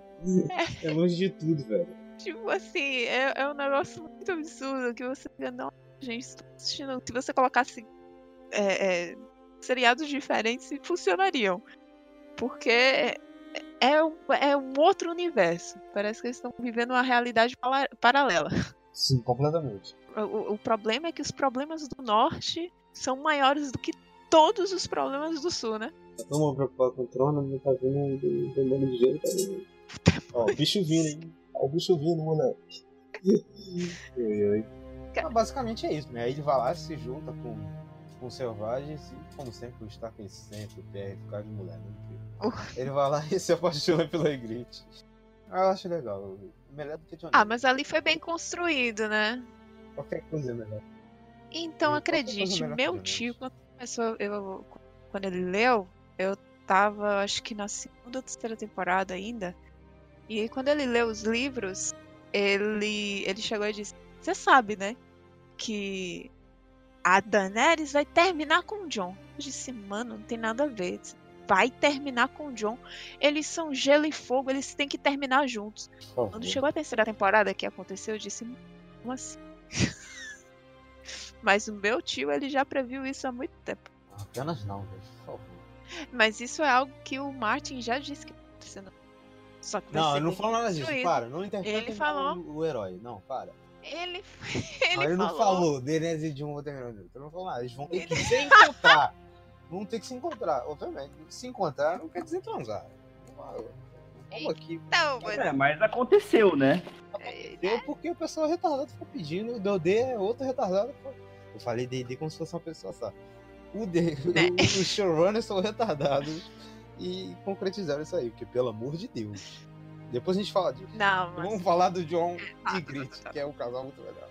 Não é sabe tão de bom. nada, John É tão bom que estão casados hoje, né? É, né? Meu, Isso que é verdade. casados, né? A química foi muito forte ali que eles casaram. Em química. Na verdade, ele primeiro passou, ele fez um tour pela Grazi Massafera. é não. sensacional. Nunca foi confirmado, mas... Não, ela confirmou. Ah, foi, foi verdade. Ela confirmou. Ok, ok. Ok, ok. ok. E. Ah, gente, as pessoas não gostam, mas eu adoro. Por quê? O quê? Eu acho esse casal, eu acho, eu acho esse casal que dá um respiro pra série no sentido de você torcer pro casal ficar junto, sabe? Ah, gente, eu, Eu amo a. Ygritte. Eu adoro a Ygritte. Eu acho ela um personagem muito Eu eu legal. acho que é- overpower em alguns momentos, né? Devo confessar. Mas eu gosto. A gente tem a apresentação de outro personagem que também é bem, é bastante amado, né? Que é o Tormund. Eu gosto do Tormund. Gente. A primeira vez que ele aparece, eu já falei, gostei desse cara. A, a melhor cena É. do pra mim é ele flertando com a Brienne e comendo. Nossa, aquilo é muito engraçado, cara. precisamos falar sobre isso mais tarde. Com certeza. Eu- Porque você quer houve uma rachadura, né? Porque quando, quando aconteceu a terceira temporada, todo mundo era o quê? O chip maravilhoso era Brienne e. E, e Jamie. Nunca gostei. Era... Aí eu gostava. Eu achava Jamie que- nunca queria largar a Cersei naquela época. Nunca. Não, com certeza não. Mas ela, ele tinha uma admiração muito grande pela É Brienne. admiração, não quer dizer que eu. Mas Desde ela gostava dele. Ela gostava dele, de verdade. Tanto é que a Cersei, ela. É, nome. Ela confrontou, né, a Brienne. Você, você a o Foi ama. na quarta temporada isso. Foi. Eu estou adiantando. A gente tá falando de John Ares, porque eu não posso falar da quarta temporada. Mas, e aí depois a gente tem um outro chip que é o Brienne e o Tormund, né? Que a gente vai falar mais na frente. Eu gosto muito do Tormund. Aquele próximo do Selvagem eu acho legal. O conceito do Selvagem também. Ele Também foge- acho. Novamente, foge do padrão. Gosto. Sim, totalmente. Embora eu ainda acho que os selvagens, tipo, eles não levam o nome à toa. Invadem, saqueiam, matam, sem que piedade tá, nenhuma. Os selvagens, é... a cultura deles é essa. Infelizmente, tem os canibal lá. Têm lá, que é aqueles maluco careca canibal, mas. Sim, meio que é a cultura deles já. É errado, é errado. Mas é a cultura deles. errar. E eu acho engraçado que a todas as outras temporadas eles são tra- tratados como os filhos da puta, né? Por isso que tem a muralha, pra eles ficarem longe, não sei o quê. Quando a gente conhece as motivações e tudo mais, você acaba torcendo pra eles. Sim. Eu sou E o líder deles, que eu esqueci o nome que ele morre, Mance Raider. ele é muito bom. Eu confesso que eu não gosto muito daquele ator, não. Eu achei esquisitão. De... Não, o personagem em si, O ele é bom porque você fica carismático. Quando ele morre lá na fogueira, porra, eu senti, hein? Eu senti. Eu gosto do personagem, eu gosto. Eu gosto da motivação dele, eu gosto do lance dele ter sido o cara da Patrulha da Noite, que dizer, conseguiu unir Sim, sim. as tribos que viviam em guerra há milhares de anos. É um cara, É, é um só- cara pica, né? Não tem que admitir que o cara é pica. Assim, pra juntar todos os selvagens, tudo bem que ele chegou e falou, olha aqui, se você não se juntar, tá vendo aquele demônio ali? Ele vai vir com meteoro. Então se eu fosse você, você juntava, a gente vai matar aquele corvo lá. Você gosta de corvo? Você não gosta dos corvos, então eu vou matar eles. Depois a gente vê outra coisa. Tudo bem que foi essa motivação, mas ele é um cara bravo por ter juntado. esse pessoal.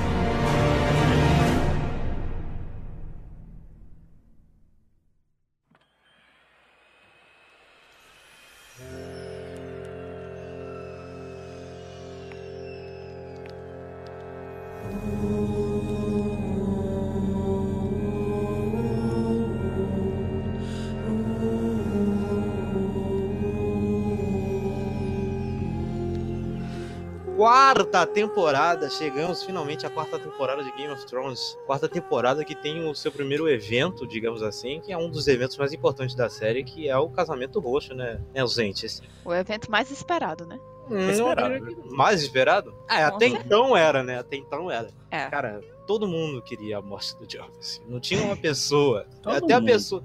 O cidadão de bem, o cidadão de mal, o cidadão. Qualquer pessoa que assistia Game O não of Thrones. cidadão. É, qualquer um, o cachorro, sei lá, o fantasma. O O Macaco cidadão.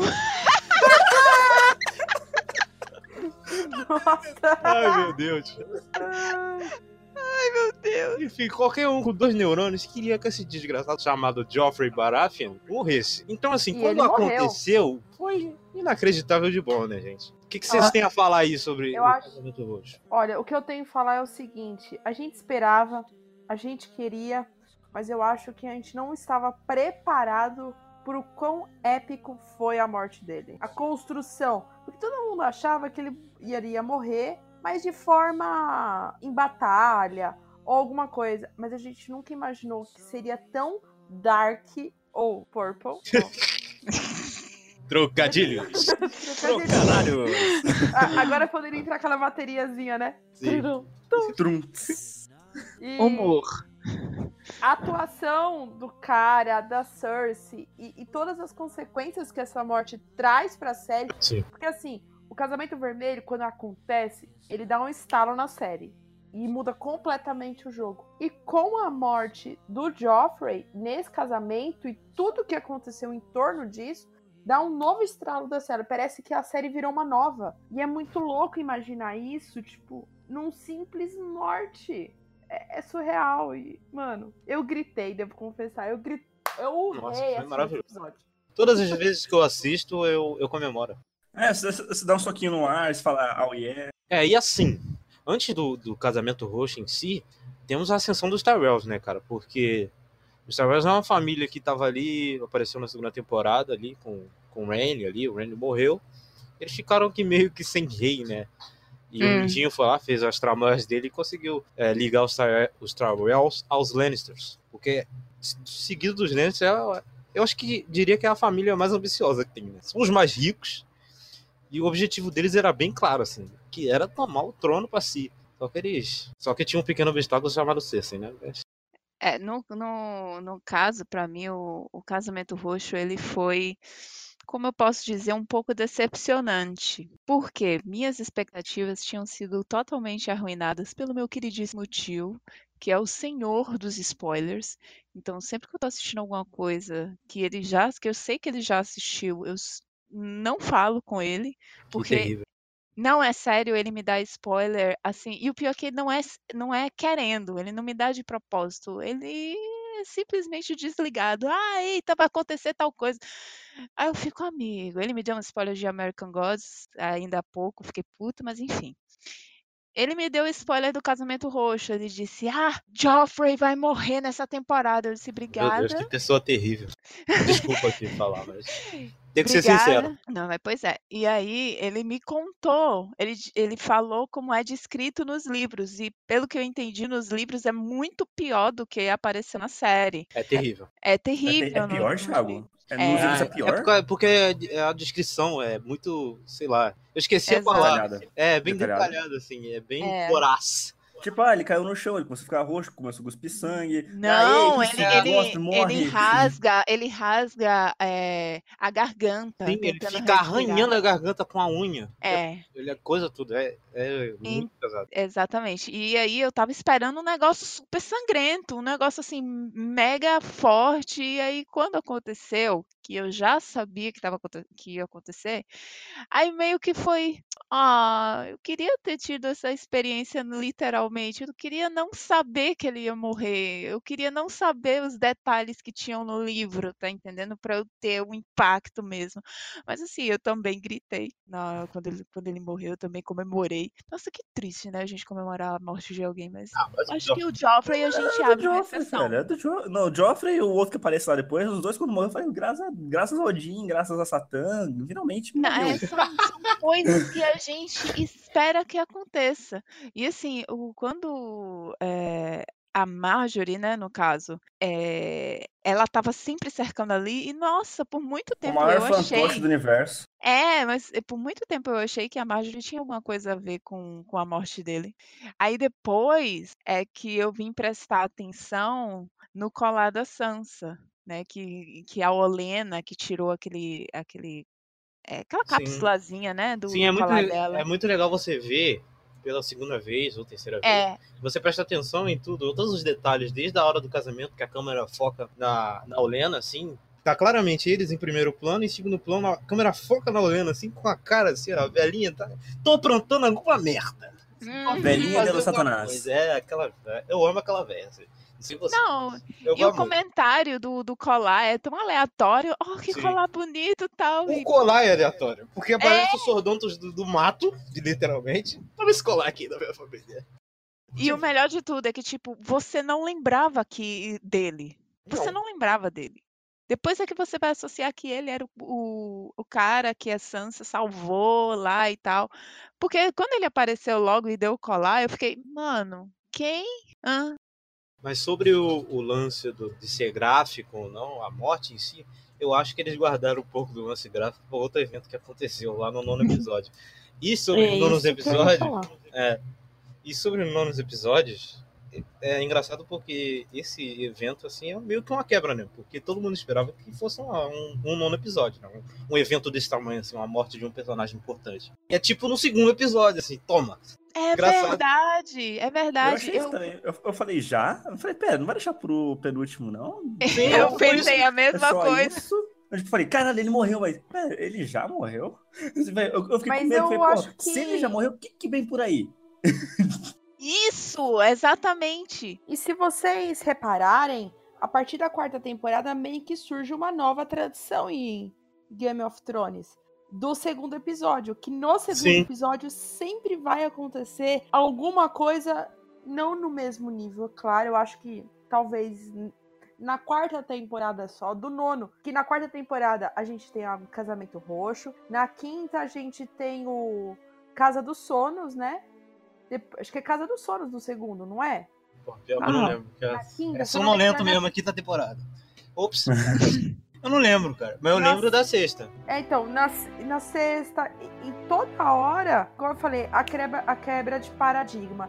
E depois, o, as consequências do casamento roxo, que eu acho que assim, as pessoas estavam esperando um nono episódio foda, mas a gente não imaginava o quão a internet ia pirar com o julgamento do cara que, na teoria, era o responsável pela morte.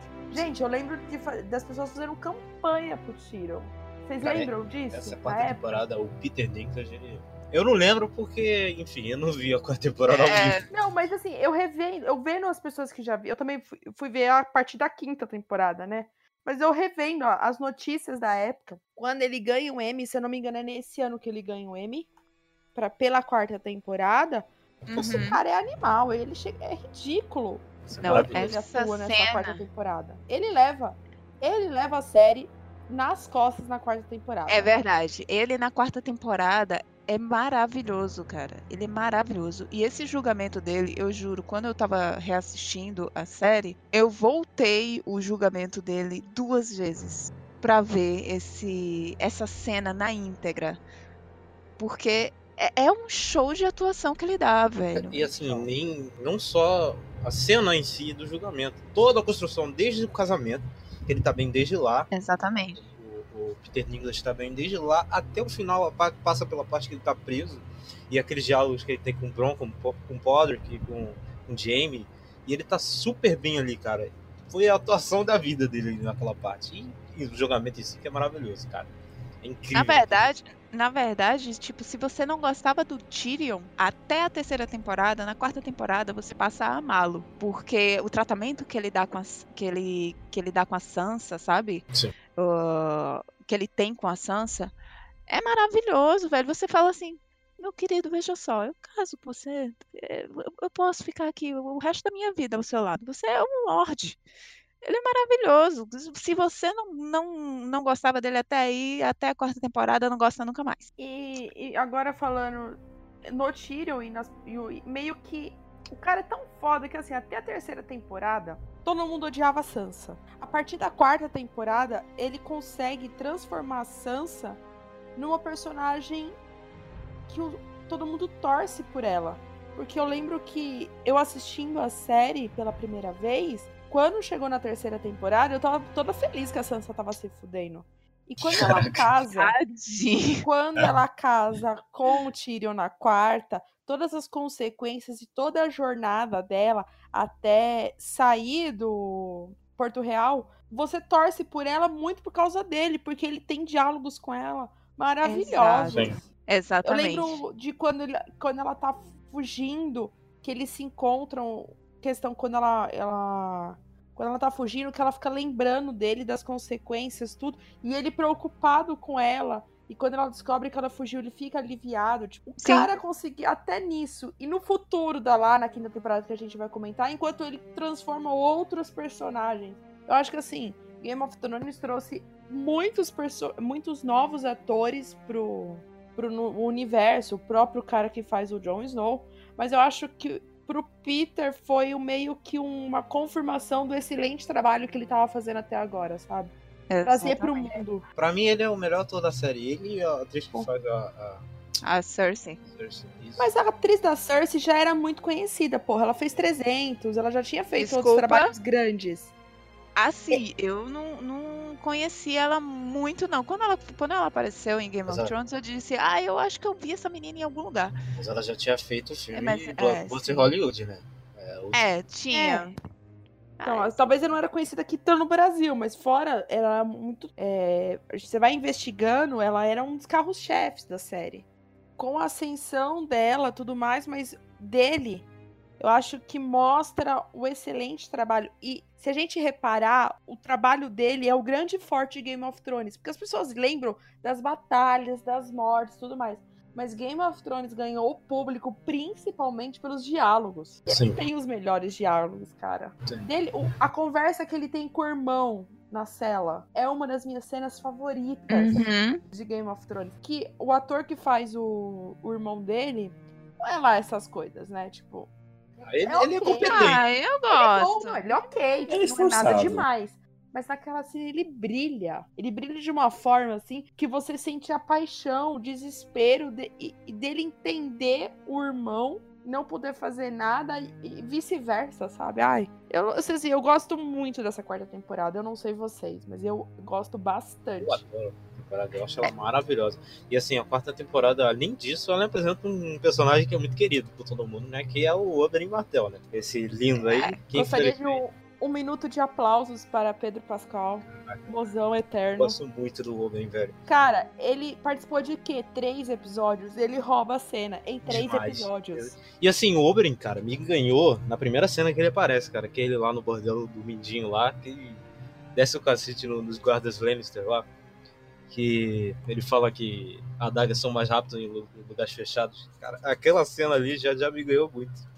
É, no, o- no caso, o Oberyn, quando ele apareceu, todas as aparições eu tava assim, amando ele. Até o dia do, do combate. Porque no dia do combate, eu tive tanta raiva do Oberyn. Eu tive tanta raiva do Oberyn que eu acho que se o Montanha não tivesse matado ele, eu acho que eu queria matar. Eu, eu tinha matado. Ah, mas eu fico com raiva, mas eu entendo. Eu não entendo, não. Eu Nossa, só, eu só, eu só não, matar, mas- cara. Eu falo, pronto, me vinguei, valeu, falou. Eu, entendo, É, eu meio que entendo é. ele, eu meio que entendo. Nossa, Porque ele fez a não. promessa de fazer o cara professar. E assim, Nossa, ele era um mas- cara obstinado, velho. Não adianta. Não, mas eu, Ele ia- não eu ia finalizar um pouquinho mais, assim, tipo, eu ia deixar ele sangrando pra caralho um pouquinho mais. Tipo, Sim, ele deu lá, mole. Eu arrancava É. um braço dele, sei lá. É, ele É, deu não, mole. Ele é, garoteou. É, mas é, enfim, todo o amor que eu tinha pelo Oberyn no início, ali eu meio que disse, cara, bem feito. Morreu porque foi burro. Foi mesmo. E assim, o, o Oberyn também, ele fez uma promessa tão grande pra Dorne, né? Assim, todo mundo, meu Na escala Deus, Ned, ele o tem 20 de Oberyn. burrice. É, A promessa do Dorne era essa, é a promessa do livro, né? Mas. Mas, né, D&D? é. todo Quiseram mundo, fazer meu merda. Deus. Oberyn, meu Deus, imagina quando aparecer Dorne de é verdade. Vai ser maravilhoso. Ele Ah, apareceu Dorne a- Eu vou falar um negócio. A gente já sabia que Dorne ia ser uma bosta. Que Não. assim, enquanto Pedro Pascal rouba a cena na quarta temporada, a criatura lá, que eu não sei o nome, É Lária, né? É Sen- isso? Você, tipo. Hum. Tá. Eu não tava esperando Dorne. Não sei, eu não, eu, em nenhum momento eu esperei Dorne. Eu, não, eu achava que seria, tipo. Eu queria muito mais ver o Jardim de Cima, né? Sim, meu sonho era ver que Raidar. Também, é verdade. Foi uma puta de uma decepção. Eu não falo mais na sexta temporada. Acho- Sétima, né? É, sétima. Quando tem a morte do Oberyn, a gente fica tipo, beleza, vai mostrar o Dorne, ele morre, vamos, vamos voltar pros Tyrell. Porque assim, Jardim de Cima era o que eu mais queria ver, porque a gente tinha a Marjorie que tava roubando a cena, que a atriz, na hora que ela entrava em cena, assim, você falava, nossa, que mulherão, e aquela coisa cínica e tudo mais. Sim. Aí o foco vai lá pra Dorne e você fica. Ah. Ah, então assim, quando o Dorne fica uma bosta, eu não. Não foi uma surpresa pra mim. É. É, é, é de fato uma incompetência muito grande, cara. É, assim, muito entre, entre a Marjorie e o, e o Oberyn, eu prefiro a Marjorie. Ah, Eu prefiro os dois, na verdade. Eu não tenho nem como comparar. Sei lá, Eu acho que são escala- coisas que a gente não compara. Porque o Wolverine é aquele. Ai, é que eu sou apaixonada pelo Pedro Pascal, gente. Então. ele, ele poderia matar todo mundo. Se eu- o Rei da Noite, que eu ia amar ele. Jesus. É, eu juro, ele entrava em cena eu ficava assim. Ai. Na hora da luta, eu tava mais triste que ele não ia aparecer do que qualquer outra coisa. É, é engra- Achamos o cabo da Tami. Meu Deus. É engraçado que tem que ser de uma competência muito grande do personagem, do roteiro e, do, e da atuação. Por um cara que aparece quatro episódios, ser tão amado e ser tão lembrado pelos fãs da série. É verdade. Assim, o é cara verdade. apareceu e morreu na mesma temporada, velho. Verdade, que triste. Ele poderia ter durado um pouco mais. Então, assim, é um puta do personagem. Eu gosto bastante. Já. Não, do- detalhe. po- Posso só te interromper, Thiago? Fala, Que é uma parte. Ok, ok, ok. Por causa dele, apareceu quatro episódios. Ele quase acabou com a série. Vocês sabem dessa história? Porque Ah, eu acho que eu sei.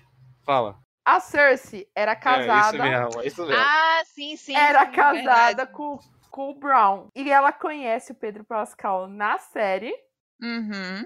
E ela termina o casamento e fica com ele. Até aí, tudo bem. Só que a treta é tão grande que os, os personagens que Não se ficaram cruzam. vivos não É. podem contracenar na mesma cena. E isso tem impacto lá na sétima temporada, que quando eu chegar na sétima Sim. eu conto o impacto. Aham. Mano, é surreal. Tipo, meu Deus, Ô, como? Tami, Ah, é, assim, eu, eu só, só não tô lembrada se eles já eram divorciados. Não. Não, Porque eu não eles- lembro, não- série, não eles eram existe. casados. Não existe nenhuma cena, nenhuma cena que tá a Cersei e o Bron juntos, desde o início da série. Não, Não mas. existe. Não, não. Ah, mas aí o personagem. É um É, personagem, porque, mas, mas depois, no futuro, vai ter a É. cena que eles vão estar é juntos. muito engraçado. E, E é muito mundo, engraçado "Por que eles têm que tirar o quê?" personagem.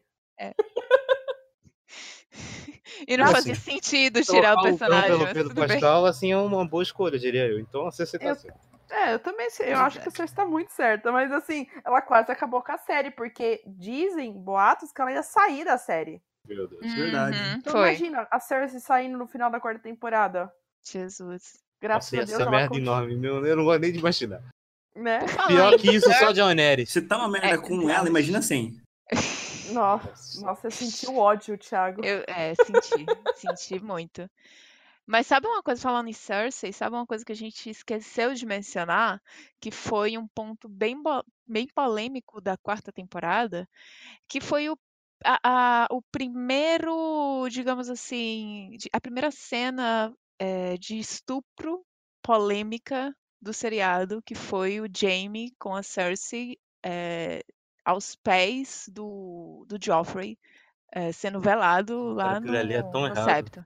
É tão Aquilo errado. foi É, tão errado, formas. velho, de tantas formas, porque assim, apesar deles já serem amantes e tal, tipo, eles estavam ao- aos pés do, do, do filho morto e a Cersei, em momento algum, aceitou aquilo, a relação. Ela, em todo, até o final do, da cena, até o último frame, ela estava dizendo não. Então a gente pode considerar aquele ali o primeiro, a primeira cena de estupro polêmica da série, porque ela foi ao ar não sendo um estupro. Ela foi ao ar sendo Depende. só uma, uma Hum, relação entre os dois. Não pode ser. Não, foi eu- eu- pô, Do tem- jeito que ela foi escrita, foi. Não, tem uma É. cena do início que é a do Caldrow que é praticamente forçado também. Então, é a segunda, pra mim, na verdade. É, mas ela não é muito lembrada. Não.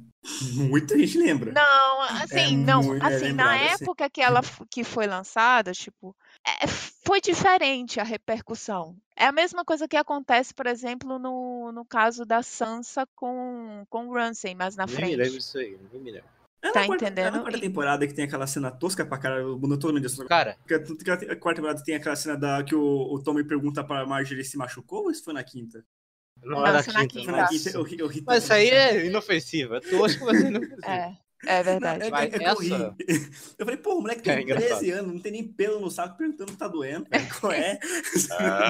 Ai, Ah, O jovem é assim, Thiago. Eu já falei contigo. O jovem é assim. Não é assim. 13 anos você vira um babuíno. É incrível. Aí isso é papo para outro programa. É, Mas, mas é verdade. Eu tinha esquecido desse detalhe, dessa cena. É bem polêmico mesmo. Eu diria que é desnecessário. Assim. Pois é, ela foi uma cena Será? totalmente desnecessária. Eu achei ela bem fora de contexto. Não, porque eu não vejo muita necessidade. Mas por que, que você não vê? Porque assim, não, não resulta em nada de muito grave. Exato. Porque Não faz nem sentido a cena. se tivesse desgastado a relação dos dois e o Jamie fosse embora, igual ele devia fazer, igual aconteceu no livro, mas não, não resultou em nada, assim. Ela continua a mesma coisa, ele continua a mesma coisa.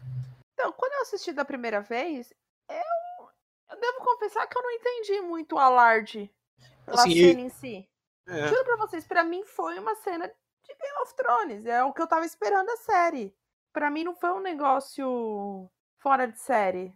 É porque, se eu. É, Tiago, me corrija se eu estiver errada, mas pelo que eu entendi, não existe esse tipo de relação entre eles no livro. Tipo, não, não existe estupro com a Cersei.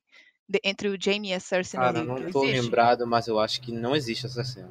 Tá entendendo? E isso foi um, o maior ponto. É a mesma coisa da Sansa, por exemplo, que também não existe aquela cena no. Mas no- o lance, mesmo se existisse no livro, isso é errado demais, porque não resulta em bosta nenhuma. Do jeito que é Exato. gráfico, do jeito que foi. Então, é o lance, é necessário. Tá, o, do, o lance da Daenerys e do Drogon, já tinha que mostrar, velho. Não sei. É. Porque ali fa- fazia parte do, do, do contexto e do crescimento da personagem. É, Ela meio que precisava passar por aquilo ali para ela crescer e para mostrar o desenvolvimento do personagem dela. Mas esse da Cersei foi muito gratuito, foi muito aleatório. Tipo, o filho tinha acabado de morrer, ela estava chorando sobre o corpo do filho. ah, eles estavam num local entre aspas, sagrado. Obviamente que é, é, a gente sabe que os personagens eles não ligam para isso, mas eh, só torna a situação mais bizarra ainda. Então eu não- entendi o Jamie fazer aquilo com ela ali, naquele momento.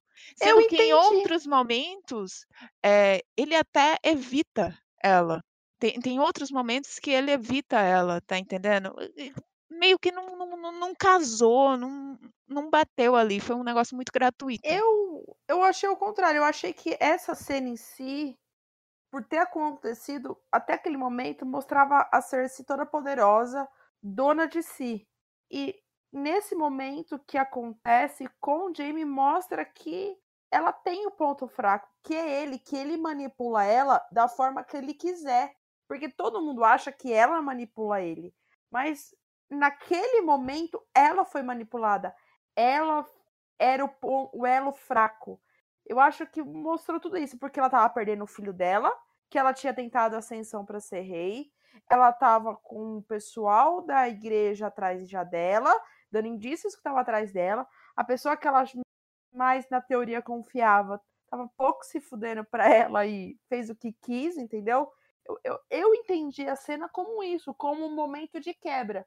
A gente tem a cena na quinta temporada, que depois a gente vai comentar que é a caminhada da vergonha, mas a primeira caminhada da vergonha dela é essa cena, que é lá no seu pior momento, ela destruída de todas as formas. Então eu vi a cena dessa forma. Ah, eu Eu não, nunca não- vi a cena fora desse Fez uma contexto. leitura pesada, hein? Confesso que mudei um pouquinho de ideia. Foi uma cena que quebrou a personagem ali. Tipo, ela É. ela tava caindo, tipo, foi só, tipo, caiu de vez, já era. Tipo, pra destruir. Por isso que ela chegou no que chegou agora, entendeu? Sim. Meio que essa temporada é o começo da queda da Cecília, porque até então ela tava sempre por cima da carne seca, como diriam os antigos. É. E com a morte do, com a morte do Joffrey, ela vê tudo se esvaindo. É, então, por isso que eu falo, essa cena é o, o, o, o início derradeiro da queda dela. Pra lá na quinta temporada ter ascensão. Na quinta não, na sexta temporada ter ascensão. E a- as pessoas final acham da que é- sexta, né? é o final da sexta ainda, entendeu? Então, assim, e, e se vocês repararem, aonde acontece essa cena do estupro? No septo. No septo. Aonde ela vence na sexta temporada no final? É, no septo. Porra, gente! É isso que eu vi na série, entendeu? Tipo, a toda ascensão de aonde ela se perdeu, ela se recuperou, entendeu? E ela destrói essa lembrança. Não sei se até os- o ator. Os atores não, desculpa. Os roteiristas tiveram essa intenção. Mas eu, como espectadora, eu fiz toda essa ligação, entendeu? Sim, o que importa é que a gente interpreta. assim. Se eles, não então, quis- é. se eles quiseram ou não, caguei. Eu, nossa, eu, eu, eu vejo dessa forma, por isso que eu falo, quando chegou na sexta temporada e você fazendo a recapitulação pra assistir essa nova, e eu lembrando dessa cena, eu tive mais consciência ainda que, tipo, puta, era necessária essa cena de estupro. Talvez não da forma tão gráfica que foi. Acho que esses detalhes eu posso até concordar da forma.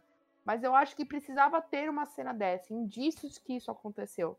Entendeu? Puxando aqui, outro personagem que foi bastante importante na quarta temporada, que é o Tywin, cara. O Tywin, assim, ele é... O filho da puta morra. Assim, o Tywin, cara, eu gosto muito do personagem do Tywin, cara. Todo mundo chama ele de filha da puta. Eu sei que ele é filha da puta.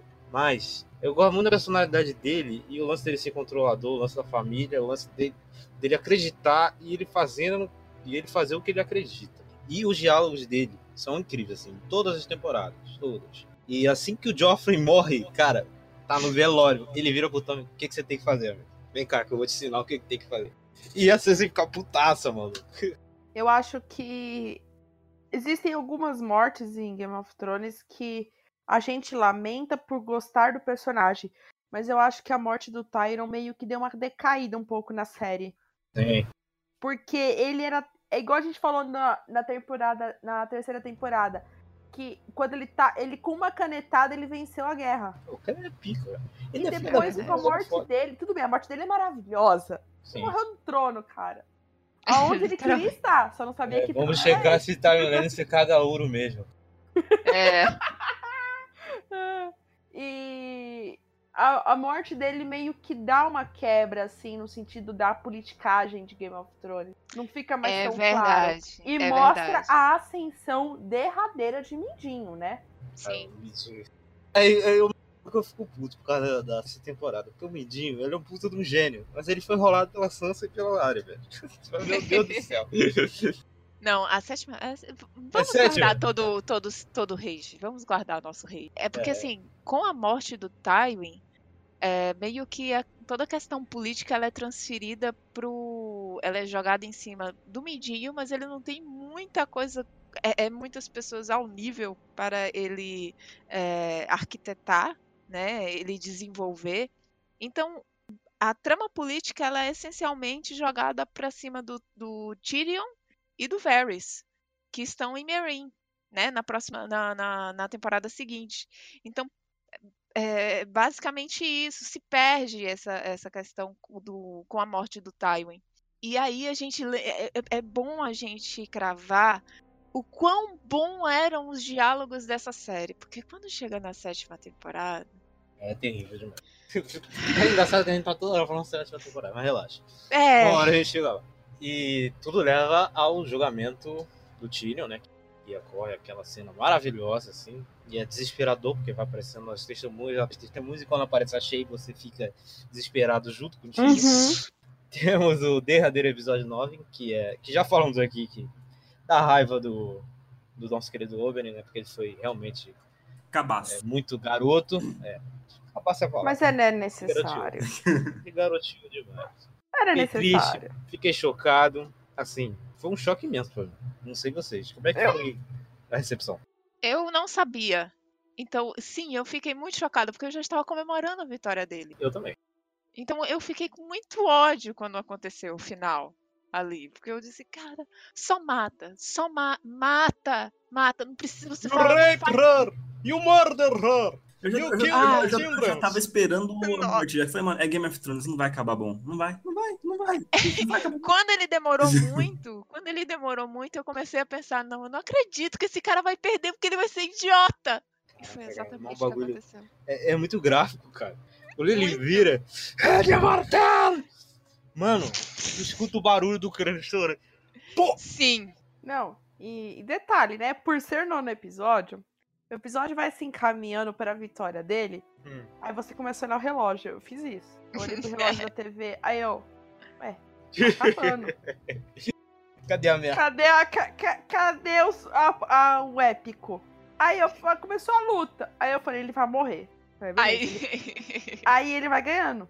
Ele Aí vai você ganhar, vai perder, que vai no ganhar. episódio você começa a torcer por ele.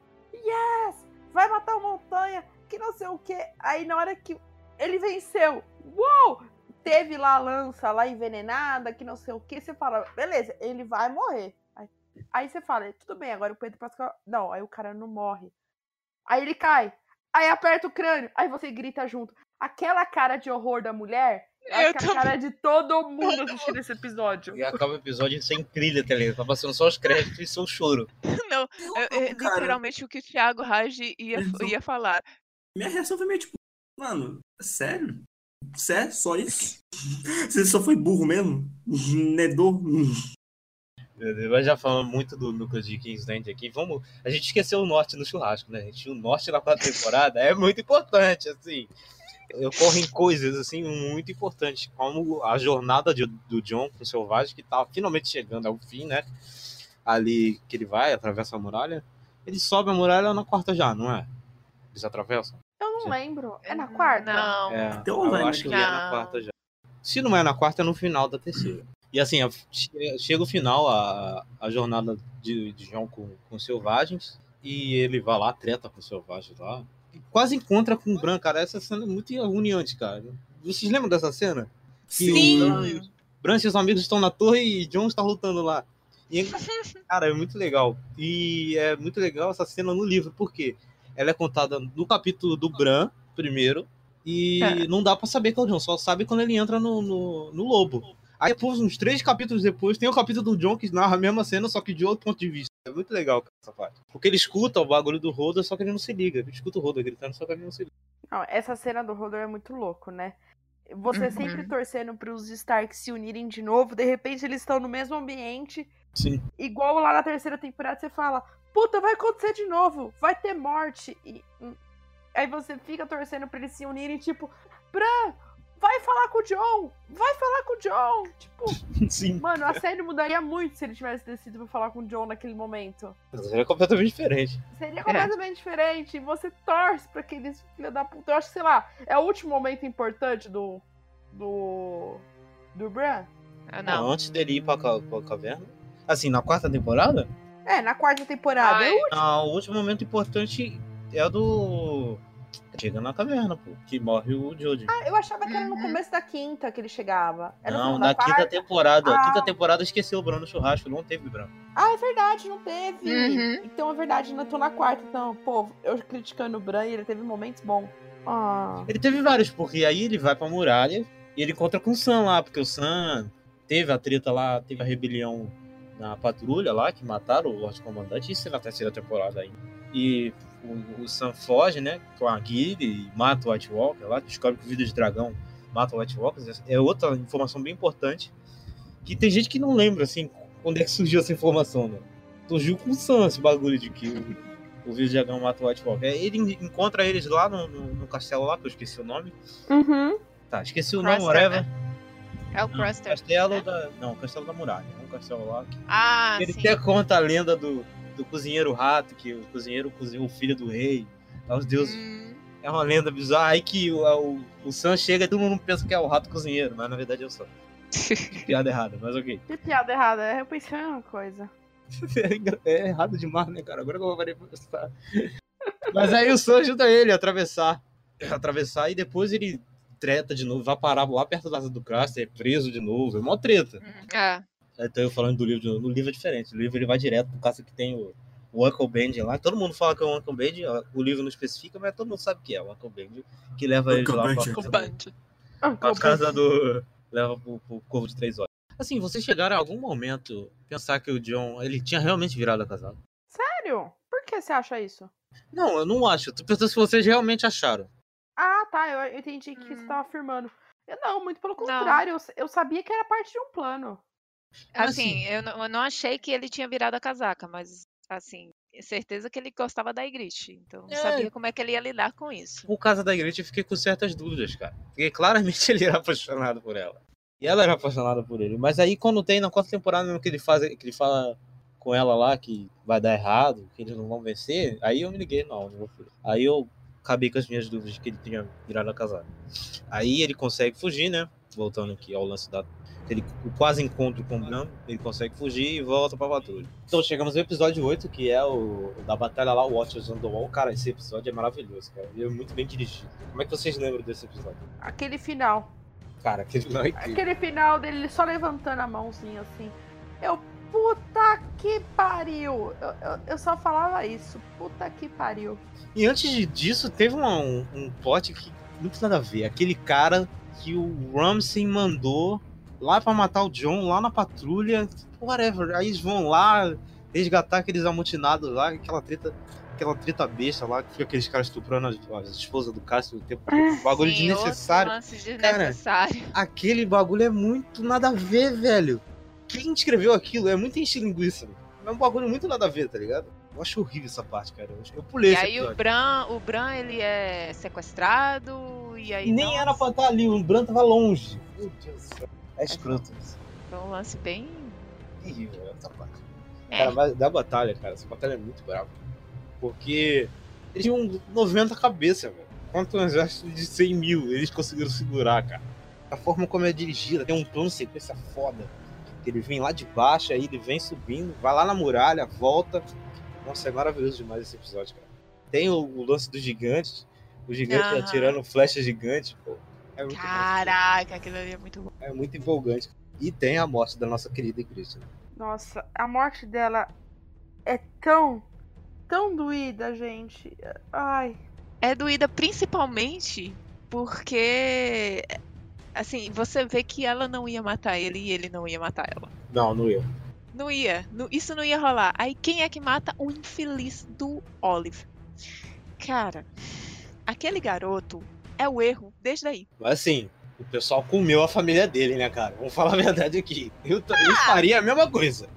Eu seria, eu matava o John. Pô, mano, os caras que ele comeram a família órfão. dele no É. almoço. Os fizeram janta com a família do cara. Então, assim, eu teria tudo pra odiar o selvagem. E assim, as pessoas criticam o, o Oli. Porra, é igual você falou. Eles estavam lutando. É que o problema é que o John era apaixonado por ela e ela também. E, é, É. e eles dois entendiam que aquilo era muito maior que ele. Então, a cena dos dois, um olhando pro outro, assim, e tipo, o que, que nós estamos fazendo? A gente não tem que brigar entre a gente, a gente tem que se unir. E vem a flecha, tipo, ai, o meu coração, tipo, tava todo feliz com o plano sequência, daquele momento ele ficou tipo.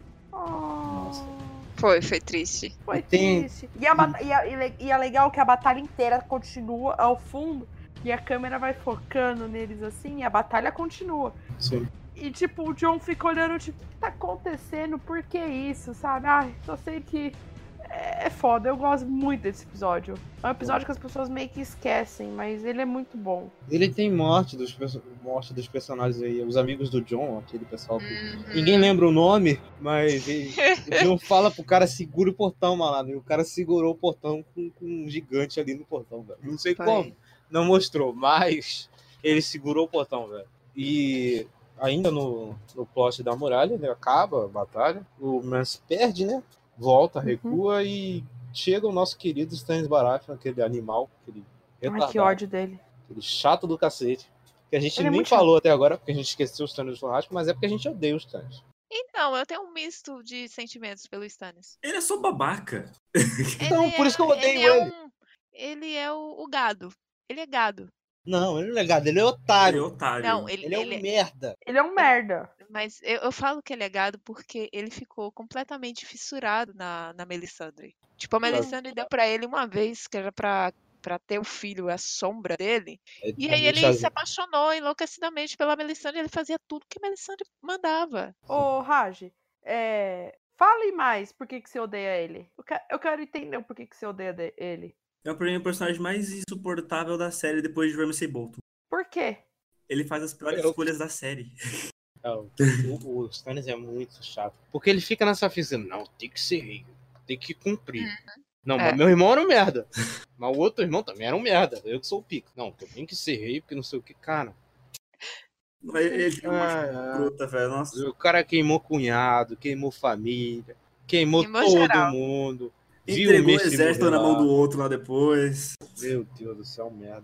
Ele Acho que sabia contando- que ele ia perder. né? Cara, o Sr. Davos, cara, eu amo muito o Davos, porque ele aguenta o mala do Stannis, ele não larga. Cara, se eu sou o Davos, eu já tinha matado o Stannis na segunda temporada. O Ele é um puta.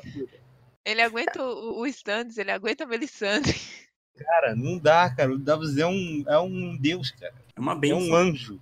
É. E o que eu gosto, essa parte aí, o único personagem que eu gosto desse plot é o Stannis. É o É, é o Stannis eu Davos. odeio. É o Davos e a Shirin. Eu gosto da relação dos dois, eu acho muito bonitinha ela ensinando ele a mano. ler. Ah, Eu é fiquei É puto, cara. bonitinha, mas não. é- Hum? Nessa quarta temporada você só fica assim. É meio que um alívio pro coraçãozinho, sabe? Sim, claramente. É só, é só pra isso. Tipo, da- da história em si, ela não tem tanto impacto como ela vai ter na próxima. Eu acho que, sei lá, poderiam ter abordado um pouco mais essa, essa relação. Eu Acho que fica um pouco até superficial às vezes. Eu conheço gente que não se impactou com ela, que quando tudo acontece com ela não se importa. Eu acho que o- eu acho que é um pouquinho de falha nessa quarta temporada, porque as cenas deles dois com é muito muito bonitinho de vo- de aquecer o coração. Acho que a série poderia ter abordado mais, sabe? E meio que você não consegue entender essa relação que ele tem com a filha. Eu acho que ó, É, esse plot do Stannis, você É. não entende ele. Fica focando muito só nesse lance da Melissandra, que eu acho que deveria ter abordado mais esse lance família. Pra quando chega na próxima temporada, ter alguma coisa, sabe? Ter mais um impacto do que só a cena, entendeu?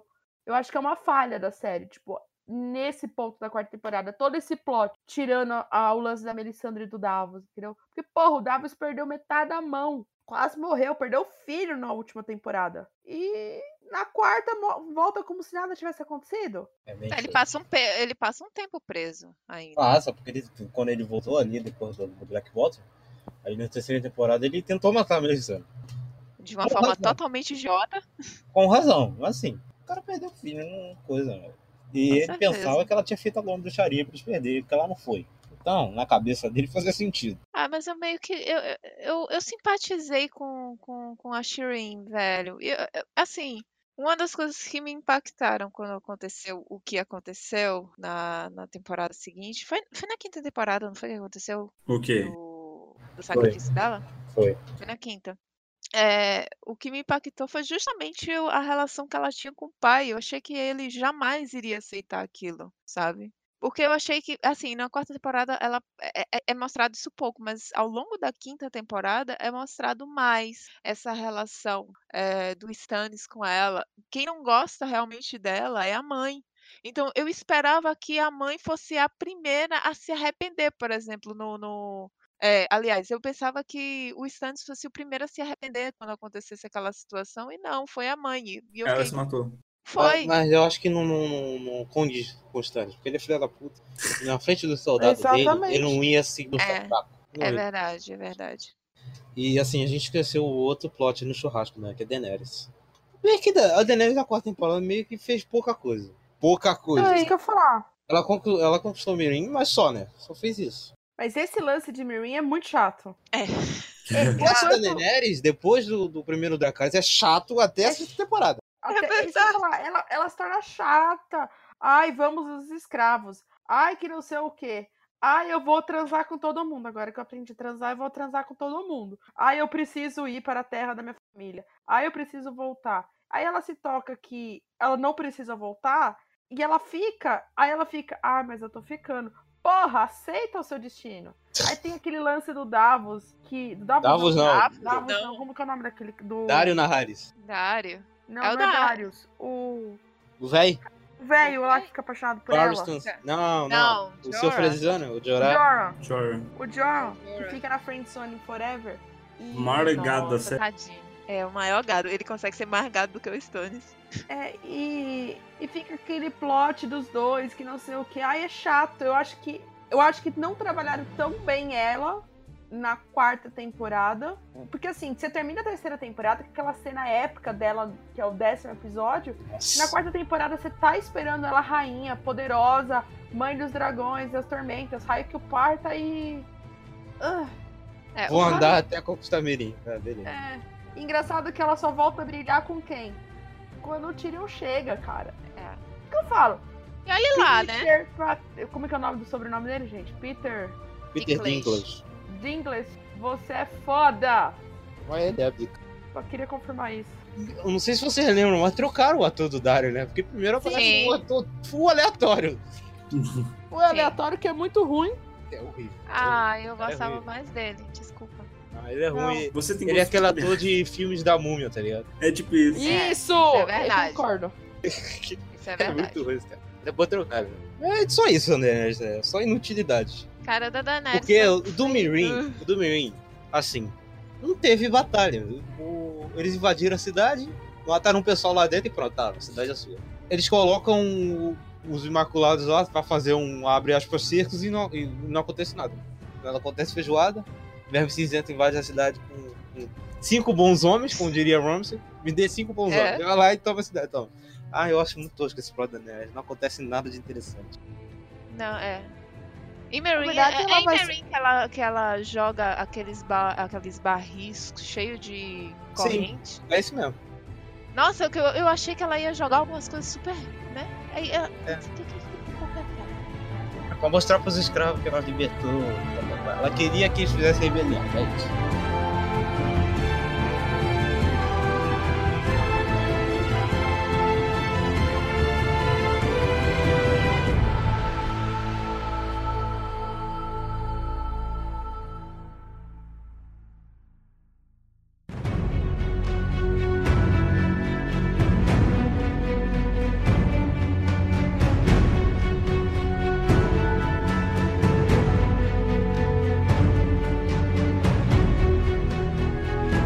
Quinta temporada. Finalmente chegamos à quinta temporada. que pra mim é uma das piores de todas. É a segunda pior. É, exato. Eu acho muito ruim essa temporada. Eu, eu lembro que, que eu tava tão hypado pra assistir, mas não foi uma brochada tão Sério? grande, Porque é tão chato esse episódio, velho. Meu Deus do céu. Sério, gente. É sério. Aí eu acho. Posso falar uma coisa? Você discorda? Discordo, porque assim, eu não sei também porque foi a primeira temporada que eu acompanhei Então, por isso que eu achei tão brochado. ao vivo, junto com todo mundo e tudo mais. E eu acho que ela. E assim, eu não tinha lido os livros, então eu não sabia, eu não tinha spoiler de absolutamente de nada. Então, essa temporada tem plots ruins, eu não estou discordando. Mas eu acho que. A quinta temporada, eu acho que ela sofre uma injusticinha, porque assim, ela tem momentos muito bons. Porra, tem a morte do John. Sim! Quem não tinha lido o livro, que não tinha tomado spoiler, você foi fica, que foda! Outra que- negócio, tem o negócio da Marcela, tem o Casa do Sono, que apesar de ter um Casa- negocinho, vai Casa do Sono e do Branco. É. é que eu li Assim. aqui o, no- o nosso. O nosso roteirinho. Eu coloquei Casa do Sono e do Branco. É. É, casa do preto e Dona do. Garcia. Então, vamos tirar o elefante da sala? Vamos tirar o elefante da sala? Vamos começar falando Vai. do plot da Casa do Preto e Branco e da área que, pelo amor de Deus, gente. Primeiro, assim, é meio que a gente esqueceu de falar aqui na quarta temporada. A gente esqueceu a área no churrasco. Ela fi- finalmente chega ao final de sua jornada com o cão. Viraram grandes amigos. Aí deixa ele pra morrer. Depois dele tomar um pau da Brienne. Tomaram um pau enorme. Aí ela recupera a agulha, né? Que pega lá daquele cara aleatório. E deixa o cão lá pra morrer. Todo mundo acha que o cão morreu. Não morreu. Plot twist. E a. Brienne fica procurando ele, procurando ela, mas ela sumiu e pegou um barco para Bravos. Que tem uma das melhores frases, né, Thiago? Da série. Que é o finalzinho da quarta temporada, ela entregando com a moedinha, que virou meme. Fala. Vai lá, Não, do então- Harris. Acho que é o único momento decente da área. Final da terceira temporada. E na. Não, terceira não, desculpa. Final da quarta temporada. Ah, eu gosto da jornadinha dela na quarta. É legalzinho. Ai, eu acho Sim, chata. sim. Não, não, eu gosto. Eu gosto da relação Eu dela gosto. com o cão. Eu gosto da dinâmica. cão. Eu gosto quando Não, ele é pula muito- lá naquele casebre lá daquele velho inocente que, de- que o cão desce o pau nele e leva o dinheiro dele. E que depois tem um, um, Um coisa na- revival. Na, sexta temporada lá, que é triste Uhum. demais aqui. Meu Deus do céu. Sim. E assim, puxando já o Casa do e do Branco. Gente, eu nunca fui muito fã do Jack, assim. Eu achei legal. Ah, um cara assassino, ele mata assim, ninguém sabe, é secreto, pá. Mas quando chegou lá, o bagulho é muito chato, velho. Ela fica Também esfregando no chão o tempo inteiro. Ah, mano, para, para. Cara, se fosse, se fosse roteirizado pelos roteiristas da sétima temporada, aquele plot dela todo duraria um episódio. Mas o certo era isso, porque é era. um episódio esticado durante duas temporadas. Duas, Cara. lembrando que vai até a sexta metade da sexta temporada essa bosta. É muito chato, cara. É, Parece que o, o- ela não desenvolve de jeito nenhum. Ai, tá lá. Mais um Nossa. episódio ela limpando o chão. Mais É, um pra você- episódio ela limpando um corpo. Mais um episódio. Meu Deus, eu dizia não. Você ser ninguém, você vai ser ninguém. Aí vai. Vai no chão. Agora bota casaco, tira casaco, pendura casaco. Mano, para, é muito chato. Eu não tenho nem mais o que falar, porque eu não lembro de nada, porque eu acho tão horrível. E, tem, Não, e o pessoal é- esperava pra caraca. Depois ela começou a fazer o jogo dos rostos. Que o jogo dos rostos você fica, meu Deus, o jogo dos rostos. E é só ela inventar um monte de mentira e ser convincente. Assim, mas o que, que você fala mais sobre isso? Não tem mais o que falar, é só isso. Ela fica varrendo o chão a temporada inteira. No final, ela encontra ali com o Mary Trent e mata ele. É a única parte legal, assim. Legal, entre aspas, né? Porque Ah, aquela cena Não, é legal, né, Thiago? Vai, não, não. Desculpa. Mas Ela vamos tira a lá. máscara, você fica. É. Meu Deus, é foda, é foda. Porque assim, quando ela olhou, eu falei, ela vai matar ele. Quando ela olhou, quando ela bateu o olho, eu falei, ela vai matar ele. Só um Ah, mas você não destaque. sabe como. É, sim, sim. Mas só um destaque aqui. Hum, Como é bonito Bravos na série, velho. É verdade. não, concordo. Cara, é lindo. Tem, um, tem uns planos assim, porque tem o Titã, né? O Titã é maravilhoso. Uhum. Aquele titãzão gostoso, enorme, na pedra. E dá pra ver da cidade, assim, tem os planos da cidade com o titã. Nossa, é maravilhoso. Lindo demais. Uma das Mas- cenas que eu acho muito bonita da série inteira é quando ela chega na casa do preto e do branco, com aquelas duas portas, né, branca e preta, Sim. e ela vai esconder a agulha e tudo mais. E... Porque até aquele momento você vê muito rústico, né? Tanto é, o norte quanto Porto Real. E quando você chega em Bravos, você começa a ver aquelas coisas místicas, um Sim. pouco que destoa, sabe, daquele cenário. Então a câmera vai indo, ela escondendo a agulha, que você dá aquele, aquela saudade da primeira temporada, quando ela ganha a agulha, quando ela começa a treinar e tudo mais. Então aí você fica esperançoso por esse plot da área e é tipo aquele brocha, entendeu? É, Era promissor, pior que era promissor. Tinha tudo pra ser um plot muito bom. Você tá na expectativa. Eu acho que a quinta temporada é, é muito criticada pelos fãs da série por isso. Porque a expectativa tá muito alta. Porque você vem de duas temporadas épicas, que é a terceira e quarta temporada. E a quinta, como não consegue atingir isso, você fica tipo, ah, Meio broxante. Mas o, o, que eu, o que eu senti na quinta temporada foi mais ou menos assim: vamos enrolar um pouco pra ver se o tio Martin lança a porra do livro pra gente conseguir roteirizar aquela merda. Então, assim, eles tinha muito plot que podia ter sido resolvido em poucos episódios e eles se enrolaram até o final da série, porque havia a promessa de ser lançado o livro e não foi. Tanto é que na sexta temporada é, os plots eles, eles tiveram um tratamento muito mais é, não vou dizer acelerado mas satisfatório de desenvolvimento dos personagens que na, na quinta temporada não era tudo muito arrastado Marin era arrastado o plot da área era arrastado o plot do John era arrastado era tudo muito arrastado. E parecia muito que eles estavam esperando isso. Assim, um, um- assim uma parte que foi legal foi justamente essa que a Tami falou, da questão da área, do- da agulha e tal. Porque assim, quando ela chegou na casa do Pedro Branco, é, ela começou a varrer o chão e tal, até ela se rebelar lá contra o Jaquim.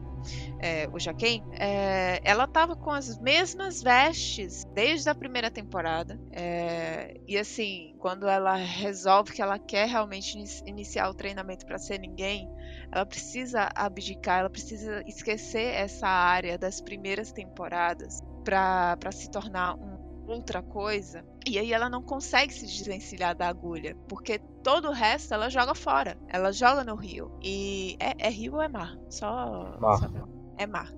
Ela joga no mar. E a agulha não, porque a agulha é- é- representa muita coisa pra ela. A agulha se tornou parte do que ela é. Então ela não consegue jogar a agulha fora. Então ela esconde a agulha, porque é a parte da área que ainda tá nela. É legal essa parte, mas ela se estende muito. Aí você. Ela com- Existir com tudo até o episódio 10 que ela vai lá, mata o Mary Trent e fica cega. Tipo, pronto. E esse plot dela seca é mais chato ainda, né? Nossa, aquela menina chata que Deus fica lá céu. batendo. Mas isso é, isso é na quinta temporada? Não, isso é sexta. Gente, eu vou Isso é falar sexta, depois. mas quando Não você é fica tudo. na quarta temporada, da quinta temporada que ela fica cega, você fala, agora vai. Aí não vai, você fica, porra. Tá Porra, não. sacada. Que merda, né, cara? Ai, eu, eu fico muito. Vou mudar aqui que eu já tô puto É. demais. Vou falar de outra coisa muito merda que é Dorne. É uma bosta. é Precisa falar mais alguma coisa? Dorne ruim, chega. Não, Dorne é ruim. Pronto, próximo. Dorne é ruim. Cara, Dorne não é amor, Dorne não é vida. Pronto. quando eu vi o trailer da quinta temporada e apareceu a Serpente da Areia, nossa, a Serpente da Areia pica. O bagulho vai ficar doido. Caraca, vai ser brabo. É aquela lagartixa de areia. velho.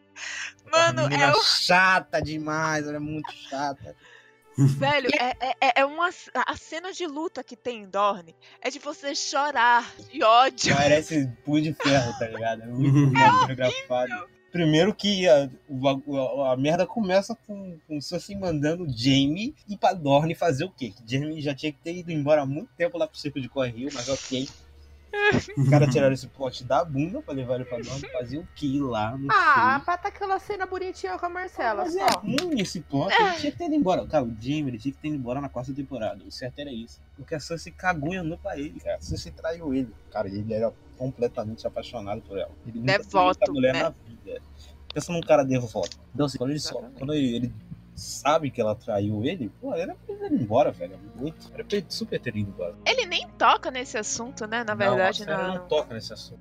É. E assim, cara, essa Serpente da Areia, pelo amor de Deus, pelo amor de Deus, é ruim demais. As, as atrizes são chatas, os jogos são ruins, ela fica naquelas palhaçadas, aquelas trocas de, de Mas- tosca. O, o Dora Martel é um idiota. Eu isso que eu ia falar. Meu ele é Deus. muito chato. A gente fala das, da Serpente de Areia, mas eu acho que ele consegue ser pior ainda. Ele é bom. Ele é muito ruim. Ai, não. Eu, eu fico puto Vamos porque falar. o Dona Martel no livro tem uma conspiração comunista do Dona Martel. É uma conspiração Targaryen incrível. Ele que tá financiando, ele tá querendo trazer Daenerys pra, pra Westeros. Tá ele e vários tramando, fazendo mó trama e pá, e chega na série ele é um merda. E morre com a faquinha. que tem aquele guarda-costas que é um negão de 30 metros de altura. Nossa. O cara é brabo. Mano, pensa num, num, num- num guerreiro brabo, é ele. Ele é brabo demais, ele morre com uma faquinha de pão nas costas, velho. Mano, eu fico muito indignado. Cara. É Cara, e, e não tem, não tem, não tem como dizer, não, mas é porque a faca estava envenenada, não, ele morre Não, não, não instantaneamente. Cara, o cara é maior que o LeBron James, gente. Quem não assiste bastante, o LeBron James é gigante. Assim, é um cara enorme. Ele não devia morrer com uma facadinha. Ele já não puta um guerreiro, ele toma uma facadinha, ele vira e come ela na porrada. Pelo amor de Deus, gente. É muito ruim isso. Você quer que eu te explique por quê? Porque tava escrito no roteiro. É, exatamente, que o roteiro é um lixo. Que é um lixo. É, é, é você vê a hora das falhas, né? Porque como já não tem mais os livros praticamente se basear em muita coisa, e eles têm que tomar a decisão de eu vou esperar o velho lançar ou eu vou seguir por, por conta própria. E quando ele percebe que ele vai seguir por conta própria, você vê, já começa a ver o desgaste da série. Que toda série passa pelo desgaste. Eu acho que a quinta temporada ela sofre muito por isso, desse desgaste. Vários plots sofrem por isso. E fora o hype, né? É, O é hype muito... estraga às vezes, gente. Falar de Donnie me deixa com sede. E pior que, mesmo tendo uma temporada ruim, foi quando eu tava acompanhando, do- a reta final dessa temporada foi, tipo, falada para um caralho na internet. É, sim. Eu, Muito boa a reta final. Eu falei, mano, até, até temporada ruim vai bem, cara. Vai pro cu, velho. Puta que pariu. É, França Game of Thrones, né, pai? Sempre assim. Falando sobre Dorne é isso só, né? Dorne não tem nada de importante. Tem a morte da missão, né? É, tem- É, a morte da Micela aqui é Micela. triste. Eu fiquei triste. A Marcela disse que não tem problema nenhum o James ser tio e pai dela. mas- É, Jesus. É problemático? É, mas tudo bem, né? É Game of Thrones, gente. É só aceito. A personagem, ela meio que, né? Meio que né, whatever. Eu já sei. Está tudo bem. Eu aceito. Eu estou feliz, tá bom? É, torna essa, essa bosta. Este corpo irá se auto-explodir em 3, 2. Foi meio que isso. Falei, mano, sério que mataram a mina assim? Eu, eu, mano, é que eu achei que, na verdade, ela não ia morrer naquele momento. Eu achei que tipo, ela mandou um presente pra Cersei pra ela morrer junto da Cersei, não com o Jaime. Mas Ah. Quando ela deu o beijo na menina, eu disse, hum, vai dar bosta. fudeu. Como eu odeio essa personagem, ela é ruim demais. Mas ela é ruim, é ruim de mal desenvolvida, não é porque é ruim, não, é porque ela é ruim mesmo.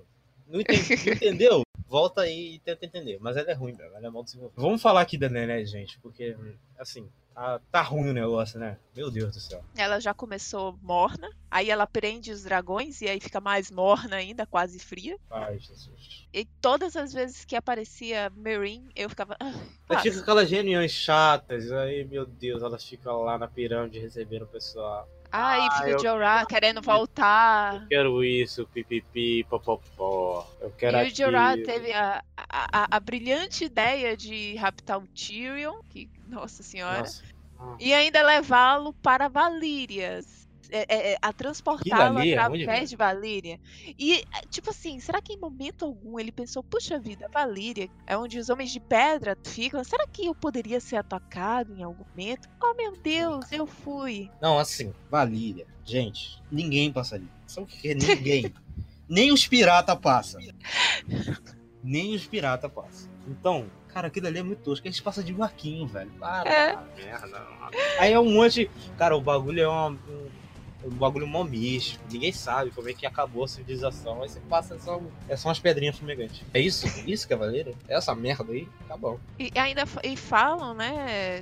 não No livro falam que Valíria ainda tá sendo consumida. Sim, sim. Tanto que ninguém chega perto, e quem chega perto não volta, porque simplesmente é uma maluquice do cacete. Foi desculpa pra mostrar onde o Drogon tava. E pro Jorah pegar os Camagris. É um plot mais chato ainda, né? Sim, esse, É, lance, não.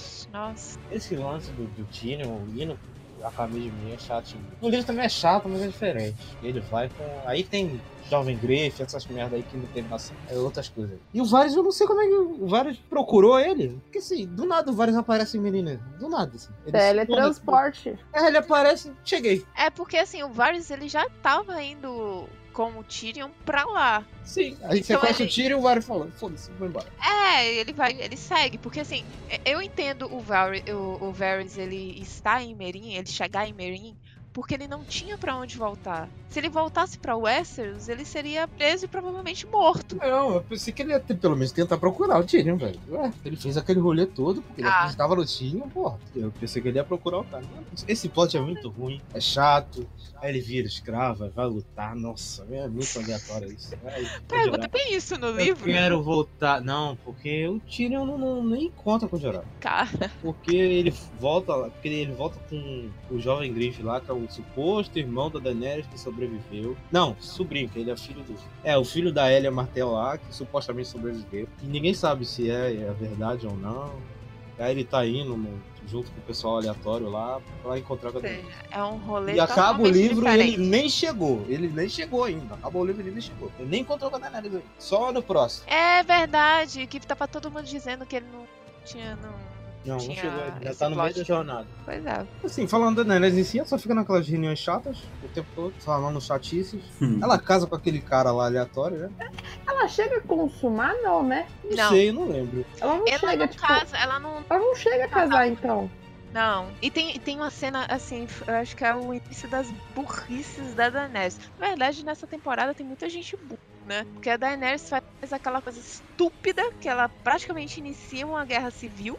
No, porque tava tendo os ataques da- dos filhos da Arpia. E o que, que ela faz? Ela pega um cara que é super devoto a ela, que ama Nossa, a rainha e mata Deus. na frente do povo. Mano, naquele momento eu disse, velho, eu vou te dar um tapa na cara. Porque Cuidado com a burra. é nesse nível, cara. Ela é uma burrice atrás da outra que ela faz em Meereen, velho. É muito absurdo. Tem de tudo, o plot é chato. É. Aí chega, tudo chega ao episódio 9, né? Que ela finalmente abre as arenas, porque ficou uma, uma palhaçada do caraca. Abre, não abre, abre, não abre. Tá bom, eu vou abrir essa merda, porque o Tyrion falou pra abrir. E abre o lá. Tyrion, que ela acabou de conhecer, falou pra ela abrir, ela vai lá e abre. É meio aleatório esse negócio. Esse encontro com o Tyrion também eu acho muito esquisito. Eu gosto, mas é, você recapitulando a, a temporada é meio aleatório, né? Tipo, puta, esse plot da Daenerys tá chato. Como podemos resolver isso? Bota o tiro no meio. Aí ele surge. Ah, surgi. E como que eu. ah, e assim. Não existe internet, não existe telefone pra ela confirmar que é o Tyrion, cara. Podia ser um anão qualquer, entendeu? Então, sei lá. Sabe o que é pior? O quê? Varys, cara. É, o Varys chegou depois que ela, que, ela, que ela foi embora, não foi? Foi. E assim, em nenhum momento é tocado o encontro dela com o Varys. O Varys chegou e tá lá, do lado dela. tipo, quem é esse Zé? Mano, é muito mal feito esse negócio do Varys, cara. Ele aparece do nada, velho. Do nada. E não, em nenhum momento é sério. Conta o, como eles se encontraram e o que, que aconteceu, como é que eles resolveram. O tiro é porcamente resolvido, mas pelo menos mostrou, né, cara? Uma coisa. Agora o do Varys não. Ele aparece lá, do nada ele tá do lado dele. É muito aleatório isso. E assim, chegamos ao episódio 9, né? Que ela finalmente abre as arenas depois de todo esse embrólio chato. E tem o episódio 9 que eu simplesmente eu acho bem ruim esse episódio, cara. Não sei vocês. É, um, é o pior episódio 9? É o pior episódio novo. Eu acho. Disparado. Ai, é o pior não episódio acho. 9. O da Qual 7 é o é episódio- ruim. pior episódio O da da 7 é novela? ruim, mas pelo menos não tem umas cenas de ações boas. É o da não. 7. Não, Acho mas... que é melhor. É o da 7. não, não é. Eu não- Esse é pior. Não é. Eu, eu ainda acho do, o da quinta episódio, o, o, do, o episódio 9 da quinta temporada melhor do que o, o da sétima. Não, não existe, né? Eu sou o segundo seis, maior hater É, da segunda episódio temporada, seis. depois que o primeiro é o Thiago, no caso ele. E olha que eu acho ainda melhor do que a quinta. É terrível. cara. É. Tem gente que ai. gosta, assim, quando eu vi eu até fiquei empolgado, mas velho, quando aparece ela em cima do Drogon com aquele efeito de novela da Globo, eu fiquei. Hum, tem algo de errado aí, não sei, cara. Hum, Ai, eu gostei, me julgue. Ai, é tosquinho demais, gente. A conexão eu dela é até ok, porque ela fecha o olho, nossa. Aí vem, aparece o Drogo, vem gritando. É até legal, é tosco, sabe por quê? Porque ela ter morrido antes do Drogo aparecer. Porque se o pessoal jogou É. lança no Drogo, era só jogar uma lança nele, meu. Meu Deus! eu gosto da roupa maluco. super branca dela. Cara, não, pior que tá todo mundo jogando lança no dragão, dragão voando, o nego tá jogando lança. Não consegue acertar, lança uma mulher parada no meio da arena. Tá de sacanagem. Roteiro? Roteiro. Temos Roteiro! roteiro. Treinados Roteiro. por Stormtroopers. Não, é engraçado que, que os Imaculados estão lutando com, com os filhos da Arpi, tá ligado? Aí lutam um por um. Aí vem um, eles vão lá e matam. Aí vem outro, eles vão lá e matam também. Aí vem outro, vão lá. Nossa, é muito... eu Mas, acho gente, ruim demais. vamos concordar, vamos concordar que as coreografias de luta da quinta temporada são assim um nojo. São todas horrorosas. São todas horríveis. Parece que tava guardando dinheiro pro coreógrafo da Batalha dos Bastardos. Inclusive, in- assim, inclusive a de Hard Home. É, continua ruim também. Não, a de homem é bom, é bom. Ah, não, não gostei não. Ah, não, não, não. Não vem me Eu Discordo achei falar. Não vai me falar de Hard Homem, não. Pera aí. Cala a boca aqui um pouquinho. Pra mim, um dos melhores episódios da série. não, não considero. Cara, vocês não acharam? Não acharam Ah. ruim aquele CGI? Eu achei horroroso. Do ah, eu dragão? não, assim, na época que eu, que eu assisti, eu não achei não. Não, o do dragão é bom demais, mas o fundo verde atrás do dragão é muito ruim. Então, Ah, então, é porque eu não conseguia reparar no, atrás do dragão, eu só conseguia reparar no dragão. Não tem aqueles filmes dos anos 60 que não existia fundo verde, eles passavam, eles botavam, gravavam o cara atrás de uma tela, uma tela atrás passando. Parecia aquilo, velho, pelo amor de Deus. É muito Ai, eu ruim. preciso assistir de novo. A então, novela pra da Globo tem um CGI melhor que isso. Eu posso estar sendo muito exigente, depois eles fizeram um dragão ultra detalhado, talvez. Mas é ruim. A gente tá mal acostumado, né? Eu não gosto desse episódio, não. Até porque, até na época, cara, já tinha um CGI bom a série. Não é assim segunda temporada. Já tinha um CGI ok. Os dragões eram bem detalhados.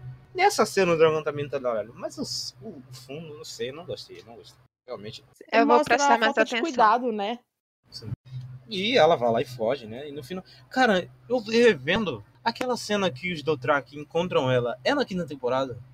É, É na quinta temporada. Ah, é na quinta Ah. temporada. É o final, né? É o décimo Eu- episódio, é. Sim, eu pensei que era um pós-créditos do 9. Na minha cabeça era isso. Mas não era, era no 10. né? É na décima. Na décima temp... na, na décima temporada. No décimo episódio, é... ela fica lá em cima daquela montanhazinha com o Drogon lá ferido e ela tá com fome, aí ela desce curar, saber onde é que ela tava e tal. E aí é quando os Dothraki encontram ela. Sim.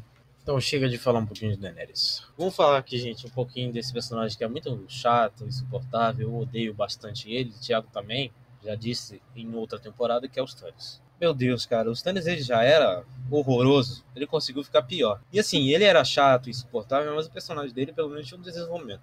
Agora na quinta temporada, não sei, é esquisito demais. Não sei vocês. O, o Stannis, ele assim, ele tem plots ruins. Aí você acha que ele vai melhorar com o negócio da batalha. Ele fica pior, né? Aí eles têm a brilhante ideia. Ah, vamos fazer algo que choque o público pro público gostar do, do Stannis. Mano, aí que você passa a odiar mais ainda esse plot. Não, primeiro que ele fica naquela punhetação de fazer o- o- os, os selvagens dobrar o joelho e lutar por ele. Tipo, mano, os caras já falaram que não Por se ajoelha. Vai chegar um cara da casa do cacete a falar ajoelha aí. Você acha que ele vai ajoelhar merda nenhuma, rapaz? Tá maluco? Cara, é muito E um cara que não aleatório. sabe lutar no frio, né? Tem esse É, detalhe também. Nossa. Cara, Nossa, ele, ele se acha muito, né? A modéstia dele é uma coisa inacreditável. cara, o cara nem nortenho. Se fosse um nortenho, o cara dá um horário. Igual o John conseguiu fazer os caras na, na lábia lá, o cara conversou com os caras. velho. Mas não, velho. É um cara aleatório que veio da casa do cacete. Nossa, sai de joelho aí que vai dar bom pra vocês aí depois. depois. Porra, velho. É de sacanagem. Ele vai lá mata o Mance. A Melisandre queima o Mance Raid. Sem motivo algum, né? É, eu não sei, eu não sei, cara. Não sei. Só porque não se curvou a ele. Eu não gosto muito de histórias, não. Já falei isso, né? Tô falando de novo, eu tô me repetindo. Você tá se repetindo muito. Mas é Sim. que ele é chato, a gente pode se repetir, porque esse cara é muito chato. Pelo menos o Bria não matou ele, né? Aí, Pois é. aí ele vai, fala esse, faz esse negócio aí, queima alguma coisa e vamos tomar um Winterfell com esses caras aqui mesmo. Caguei, tá nevando, vamos lá, vamos lá. Vamos lá enfrentar a porra de um exército. Tá chegando uma tempestade? Não, mas tá, vai dar bom. Vai Cara, dar bom. é um puta do general de guerra.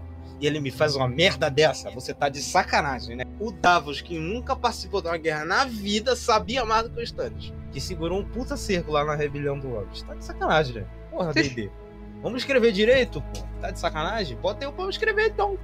Ou melhor, escreve igual o livro, porque tinha lá, pô. O Stannis tá lá penando. O Stannis mandou o Davos lá pra casa do cacete pra tentar O apoio. E a merda do né? norte se lembra. O norte se lembra que os Bolton assassinaram os Stark. Mas não, pelo menos pelo visto na série, o norte não se lembra de caceta nenhuma. O norte tem Alzheimer.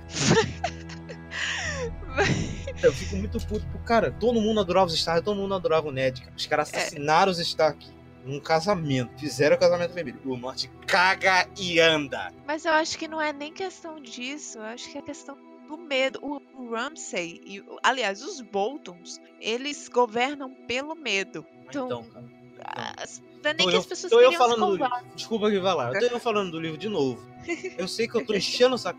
Mas, cara, no livro tem toda uma conspiração. Porque a caceta do norte lembra. O norte sabe que os Boltons são um cachorro louco. E estão tentando pegar os caras, mano. Assim, eles se lembram de alguma coisa. Eles querem vingança. Eles querem. Tanto que o Stannis tá tentando recrutar essa galera pra derrubar os Bolton. Mas, pô, na série, o norte não se lembra de caceta. Eu fico indignado, cara. Não, e detalhe, Desculpa a aí. frase da- que rege Game of Thrones é o norte, se lembra. É. Aí você fica esperando que eles vão se lembrar e chega na quinta temporada e nada acontece. Exatamente, o norte esqueceu. Tem aquela cena da vela, né, da mulher pra, pra Sansa, né, dizendo o norte se lembra. Aí você fala, agora eles vão se lembrar. Agora eles vão se lembrar. Não acontece nada, tipo, porra, pro esqueceu. norte se lembrar? Ah, se bem que a pessoa que. A, a mulher que, que deu a, a vela pra Sansa morreu, né? Esfolada. Assim, quem era essa mulher? Ela acende Foi a vela, porque quando a Sansa casa lá com os Bolton, ela tá destroçada. Aí, de repente, uma mulher fala que se ela Mas precisar de alguma coisa, que é quando a, a Brienne chega, né? É, verdade. Fala, ó, qualquer coisa você acende a vela que o norte se lembra. Mas vamos só, só, só terminar essa sua história aqui. Uhum. Porque aí ele faz essa cagada de ir pra batalha na neve, que, com cavaleiros solistas e mercenários, que claramente quando ia dar merda iam meter o pé. Não, vamos lá, vai dar bom. O Messana vai fazer uns feitiços aí da hora. Pô, não, vai dar bom. Beleza. Deu merda, ele vai lá, queima a criança, mano. Por não, quê, né? Tive muito ele- ódio, né? Quando eles deram aquela ideia, porque já dava pra saber, porque a existência da milícia de levar a criança lá na quarta temporada já sabia que ia dar merda. Isso. Caraca, vão queimar a garota, eu já tô puto já. Nossa, já tô Não, vocês achavam que ela ia queimar? Eu achei que ele- é, eu achava que ela ia trocar ele por sacrifício. Eu achei criança. que ele fosse desistir de fazer isso. Sim, eu também achava, mas ele uh, aparentemente ele quer saber de merda nenhuma, ele cagou pra família, ele é um retardado mental.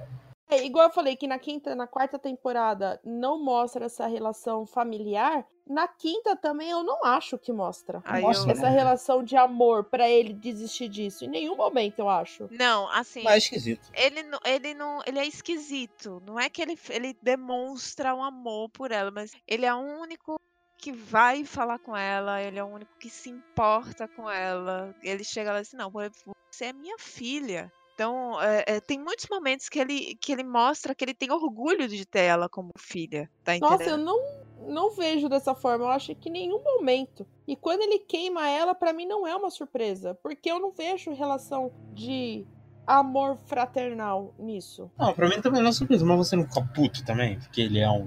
Eu Ó, fiquei careca, Aham. puta, mas. É, porque eu fiquei mais puta por isso do que qualquer outra coisa, entendeu? Mas eu não acho que a, a série demonstra que ele não faria isso. Ele faria isso e muito mais. Se alguém falasse, você tem que É, matar todo ah, mundo. eu que lembrei. tá- Eu Ah. lembrei. É quando, quando é, é, ela tá falando sobre a doença dela, né? O escama gris. Que ele fala que o, ah, o pessoal aconselhou ele a deixar matar ela ou deixar ela com o povo de pedra, né? Como é o nome? Eu esqueci o nome. É isso mesmo, estão mesmo. É isso, é o povo de pedra. E tal, e ele disse que não, porque ela era filha dele e que é, ele não abandonaria ela. Então, nesse momento, não é que ele demonstre amor por ela, mas demonstra que ele, que ele tem um. Ele se assim, importava, pelo menos. Ele um se importava com ela, tá entendendo? Eu, eu particularmente, pra mim, eu foi muito surpreendente ele não se arrepender, e sim a mãe. Porque a Isso, mãe isso eu sempre tra- a mãe sempre tratou ela como um bicho. A mãe sempre tratou ela como uma coisa descartável e indesejada. Então, quando a mãe sai correndo, se arrepende, se joga lá no, no- no- aos pés da fogueira, eu fiquei, isso não condiz com essa personagem. E aí, depois, quando ela se mata, aí é que eu,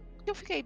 Nossa, porque a mãe já eu é, nunca senti da parte dela algum afeto pela filha. Não era nem questão de amor, era afeto, tá entendendo? Por isso que me surpreendeu. Sim, mas graças a Deus, Bria não matou os Stannis, porque o Ramsay pegou cinco bons homens, cara.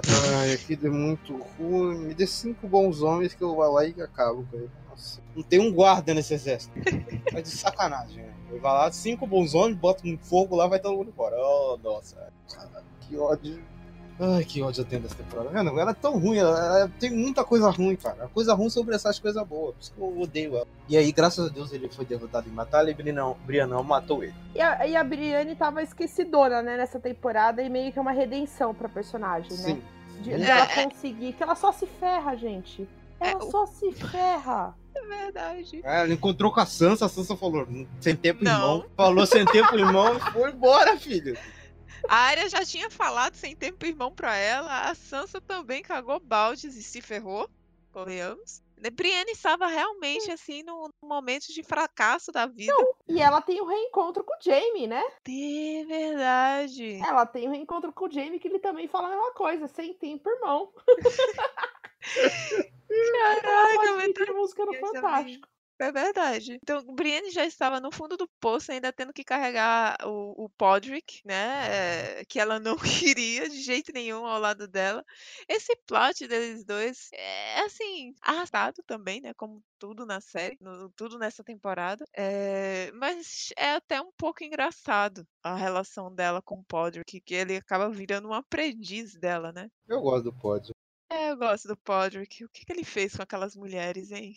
Não sei, só sei que elas ficaram muito apaixonadas. É. É engraçado isso. Mas continuando no norte, vamos falar aqui das tretas que rolaram em Winterfell. Porque assim, é um. Do norte é o pior do norte ali, né, cara? Porque Ramsay e a relação dele com a Sansa. Ah, Jesus, pelo amor de Deus. Nossa, Primeiro com o Mindinho, eu não sei que, que ideia é essa do Mindinho.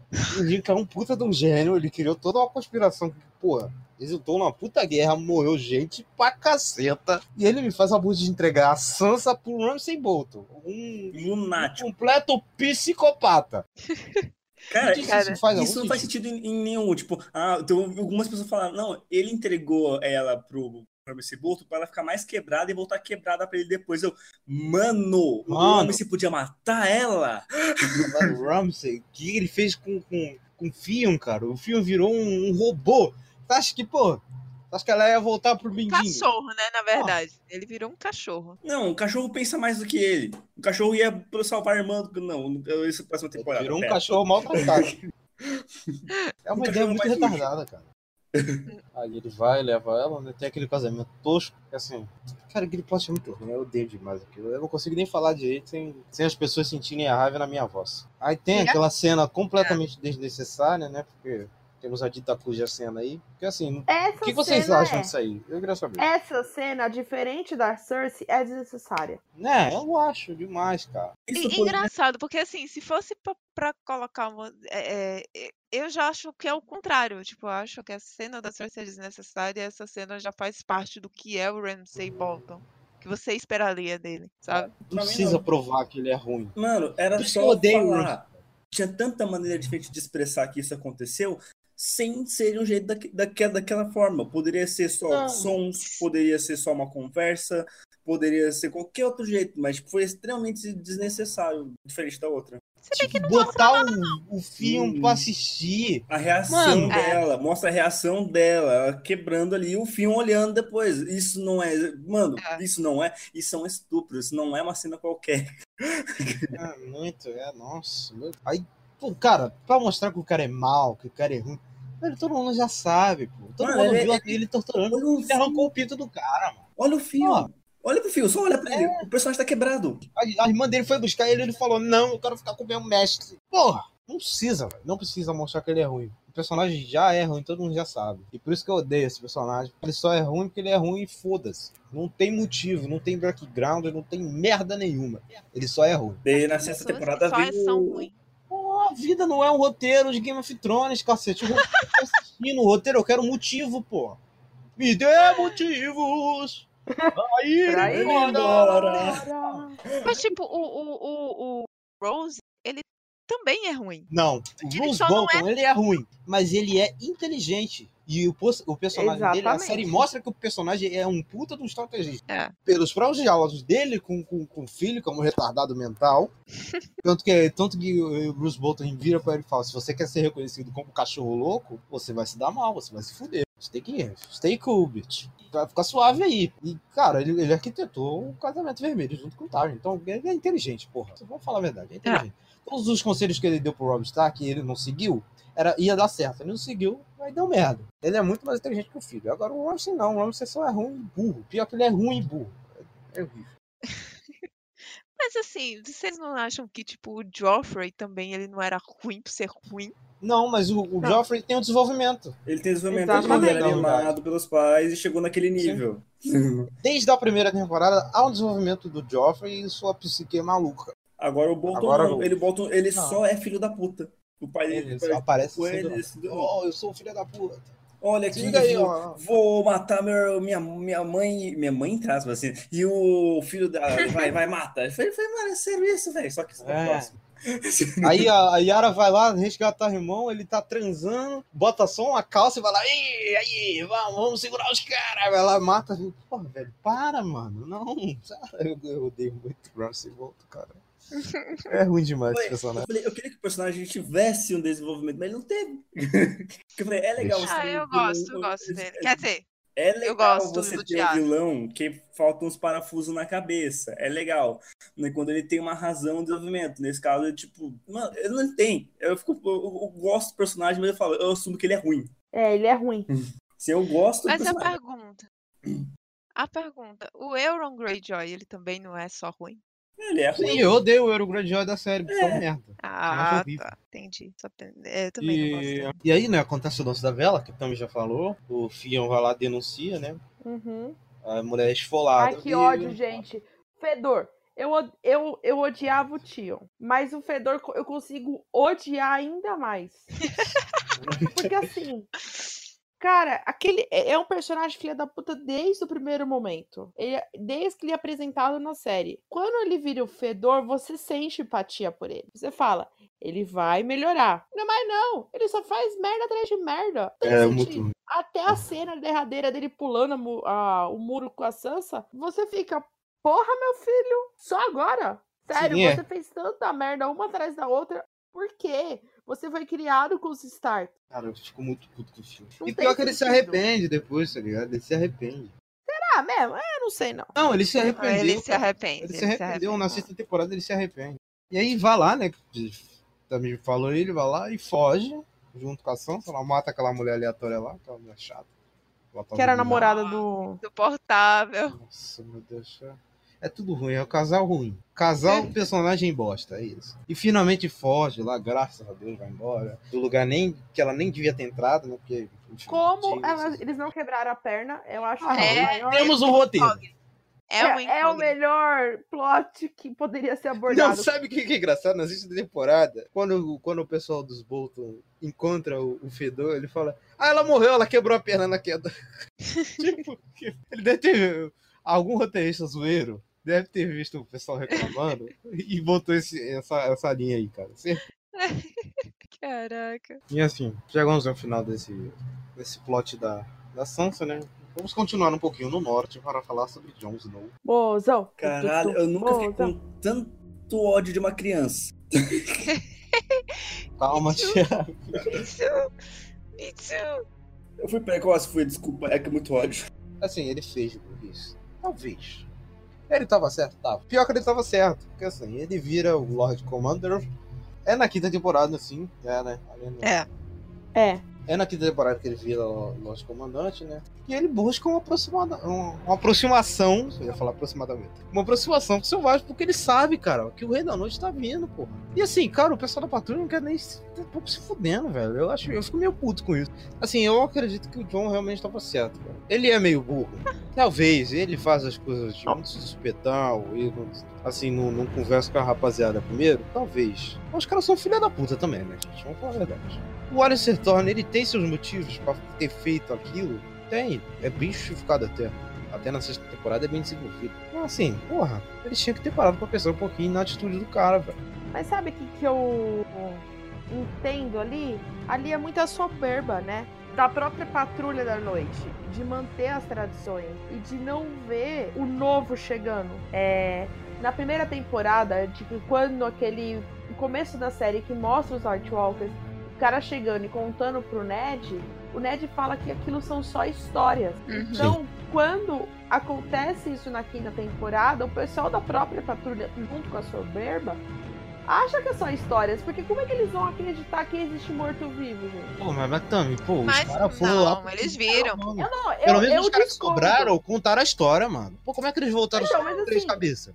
Porra. Mas é a soberba. É a soberba de não. Eu sei, sou eu fodão. É pior- Eu, eu, eu acredito no John, eu acho que os caras são burros. Mas eu também entendo um pouco do lado dessa reação, entendeu? Então, a, a- a questão é que o John, quando ele chegou na muralha, ele chegou literalmente virgem, né? Tipo, aqueles caras que estavam lá, eles já tinham visto muitas atrocidades dos selvagens. Então, é entendível o motivo pelos quais eles são tão resistentes no acolhimento dos, seus, dos selvagens. É, é entendível porque o Wally, ele odeia tanto os selvagens. Isso aí já foi E- falado. e fica a família dele. Pô. Exatamente, eles mataram a família dele. Então, assim, o John ele não tinha visto isso. Ele tinha ouvido histórias do Ned e tal. E ele sabia que o principal eh, motivo da muralha existir era para separar justamente o povo, o que eles chamam de sulistas, né? Porque tudo que é ao sul da muralha são os sulistas, e o povo além da muralha mas ele não sabia exatamente o que isso significava. Então é entendível que o John ele tenha essa sensação eh, do acolhimento e entender que o mal, que, o, que a guerra maior é, é muito superior a, a essas diferenças entre eles, entre os povos. Mas ah, o, o Sir Alistair, né? Uhum. Eh, como ele tá ali já há muito tempo, então ele não aceita isso. Eu compreendo os dois lados, mas eu também concordo que o John estava certo. Sim, até puxando um pouquinho antes aqui, que eu meio que já fui, já fui falar logo da morte, que o Stannis, ele ficou, ele tentou convencer o John a lutar com a patrulha lá dele, né? Porque ele tentou convencer o Selvagem daquela ideia dele retardada, e tentou convencer o John, e falou que se ele ganhasse o Winterfell, ia ser John Stark e os cacete ia ser Lorde de Winterfell, e o John recusa. Na verdade, não. o Stannis é o maior mendigo do. Né? Sim, e, e isso conversa, essa parada conversa com o lance da sexta temporada, depois que ele volta e fala My Watch is Ended. Porque ele deixou de ser Lorde pra, pra continuar na merda da patrulha e os caras mataram ele, velho. Essa é a grande decepção dele, que fez ele largar a patrulha. Não é porque ele morreu. É porque, É, porra, mas. Falou, cara, eu fiz tudo pra essa merda e os caras me mataram, velho. Mas se É, exatamente. foi isso que ele fez, cara. É que, assim, na verdade, o- esse lance do John, o que ele teve a liberdade, teve muita gente que falou, ah, o John desertou e ninguém falou nada e ninguém foi atrás dele e tal, não sei o que. Não, mas ele não desertou, ele morreu. E o juramento dele é até o dia da morte dele, que morreu. Então, o juramento dele acabou ali. Uhum. Por isso que, que ele não é considerado um traidor, nem um desertor. É, Sim, mas isso a gente tá Isso é depois, a gente tá É, isso é adiantando. Corta. Fê. E tudo leva a hard home, né, gente? Que, assim, hard home, o que falar? Quem não gosta desse episódio, boa pessoa não é. Eu. Não é. Ah, então, você já só prova a minha teoria. Cara, não- esse episódio, esse episódio, eu. Ele começou com a luta, eu falei, beleza, vai ser bom. Aí ele começa a épico. Aí ele vai. Aí ele tem as batalhas. Aí quando as pessoas morrem, você fica triste. Aí o, John começa a fugir. Aí as pessoas começam a correr. Aí você levanta da cama. Eu tava assistindo na cama, eu levantei. Aí eu fiquei em pé. Aí eu assistindo com a pipoca embaixo. Aí na hora que o Rei da Noite só dá levantadinha na mão, tipo, e agora, truta? Quero ver você Nossa. resolver isso. E as pessoas se levantam e começam a correr em direção à água. Eu juro que eu corri junto. Eu ficava assim, corre, filha da puta! Corre, filha da puta! Vai! É maravilhoso. Eu acabei de reencenar. É muito bom essa parte, cara. A luta dele com o White Walker, cara, é incrível. É, e é nesse episódio que a gente, que ele descobre, a gente já sabe, mas ele descobre que o valeriano. Ninguém sabia. A gente descobre junto. Ah, é? Porque eu já Ah, sabia. Sabia do vidro de dragão. Não sabia do açodeirão, não tinha mostrado. É verdade. Sim, não o tinha mostrado, mas eu sabia porque Não, É, o, você meu, não sabia. A série o, não. meu, o meu querido tio. Porra, por causa do teu tio que Sim. falou, Não, cacete. mas eu vou- o universo não sabia. assim, né? Merda. É, Tô falando que a tio- série contou seu tio que não tinha nós, pessoas de não. bem, que estamos assistindo a série, soubemos que espadas de aço valeriano assassinam White Walkers pelo esse episódio 8 da quinta temporada de Game of Thrones Hard Home. isso, Sim. entendeu? Obrigado. Mas é, é, então, eu falei assim, a, gente sabia. Aí você falou, não, mas a série não mostrou. Eu disse sim, a série não mostrou, mas eu sabia. Porque o meu querido tio, ele não só deu mais um spoiler pra mim do Aço Valeriano, como ele também deu spoiler que o John morria. É, obrigado, tio. Valeu. Parabéns. Não, eu vou falar um negócio. Eu tive um grande amigo, Léo. Não sei se um dia você vai ouvir esse, esse podcast. Eu espero que você ouça, porque quando eu for rica e famosa, eu vou te convidar pros negócios. Ele, duas semanas antes, ele olhou pra minha cara que ele já tinha lido o livro. Então o Thiago sabe a emoção de ler essa porra pelo livro. E ele me falou assim: Ah, que não sei o que. Ele perguntou em que momento eu estava, porque ele estava atrasado, né? Ah, tá acontecendo tal isso. Ele olhou pra minha cara e ele falou assim: Você confia em mim? Sai da série. Sai da internet durante uma semana. Eu, porque ele não. Só sai. Tá bom. E eu saí meio, sabe? Eu evitei ver coisas. Eu não gosto de ver spoiler, então eu não viria. Mas eu dei uma, sabe, esquecida. Mano, quando o John morre, eu que não li o livro, eu não estava esperando aquilo. E assim, a- que nem a morte no casamento vermelho é chocante, a do John é.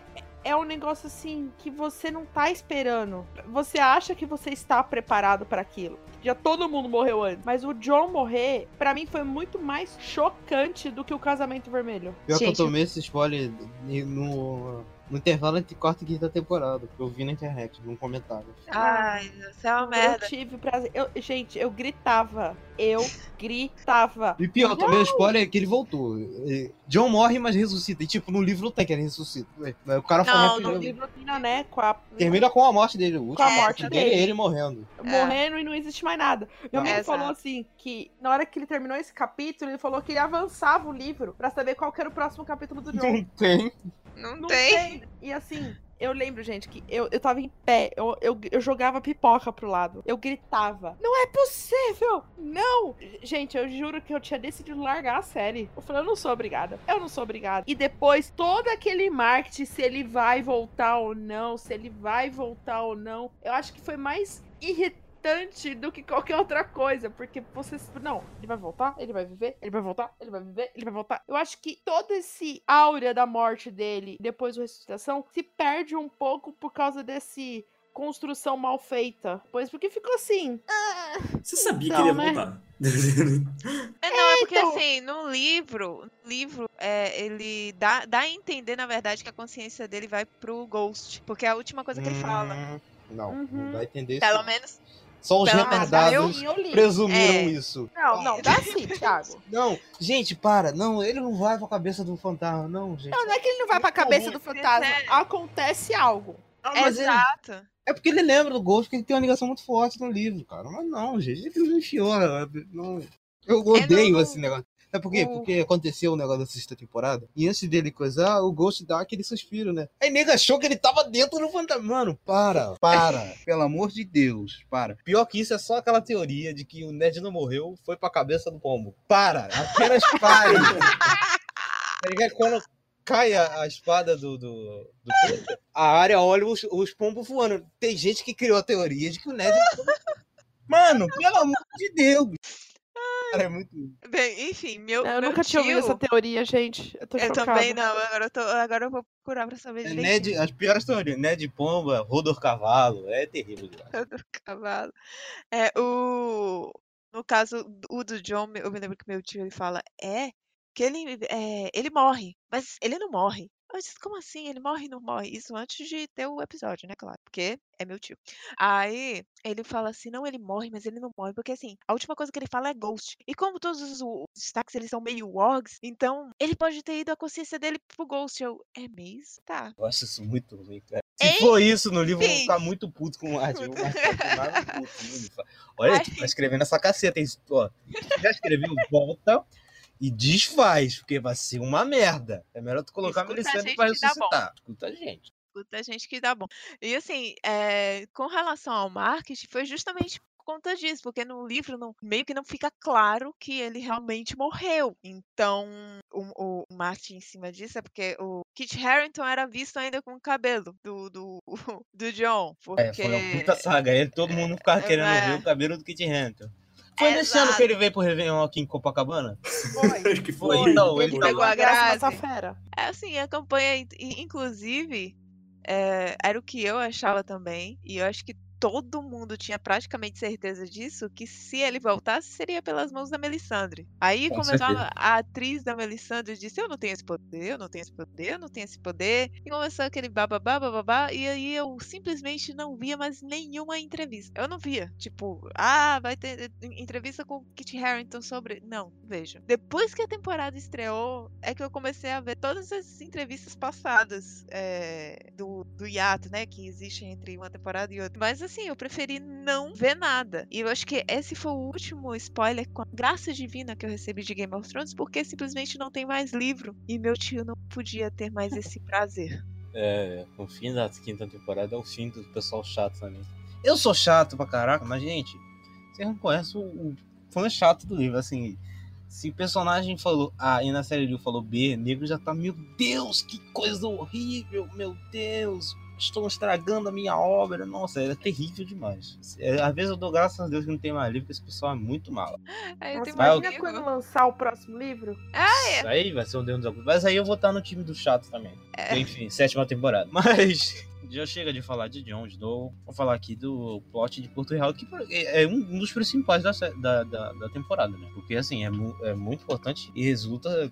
É mais um capítulo da queda da Sansa, né? Porque achou que, de- que tinha se recuperado, achou que ia Uhum. conseguir... Achou errado, otária. É, Achou errado, otário. a Cersei, ela foi muito burra, gente. Essa é a temporada da burrice, porque assim. Ela cavou a própria cova, brother. Ela Cara, realmente achou que o Alto Pardal não ia pegar ela. Ela realmente achou isso. Não, vamos relembrar que essa temporada tem o maior gado da série. Mentira, já falei isso umas três vezes, mas o Tommen também, pelo amor de Deus, né? ah, Cara, não, Tommy, gente, não eu não é, acho que ele é não é feito pra aquela. O pessoal devorou ele, cara. Ah, Tudo bem que qualquer um queria ser devorado pela-. Pela nossa querida lá. Mas ele foi devorado. Quem não queria, mas ele foi, gente.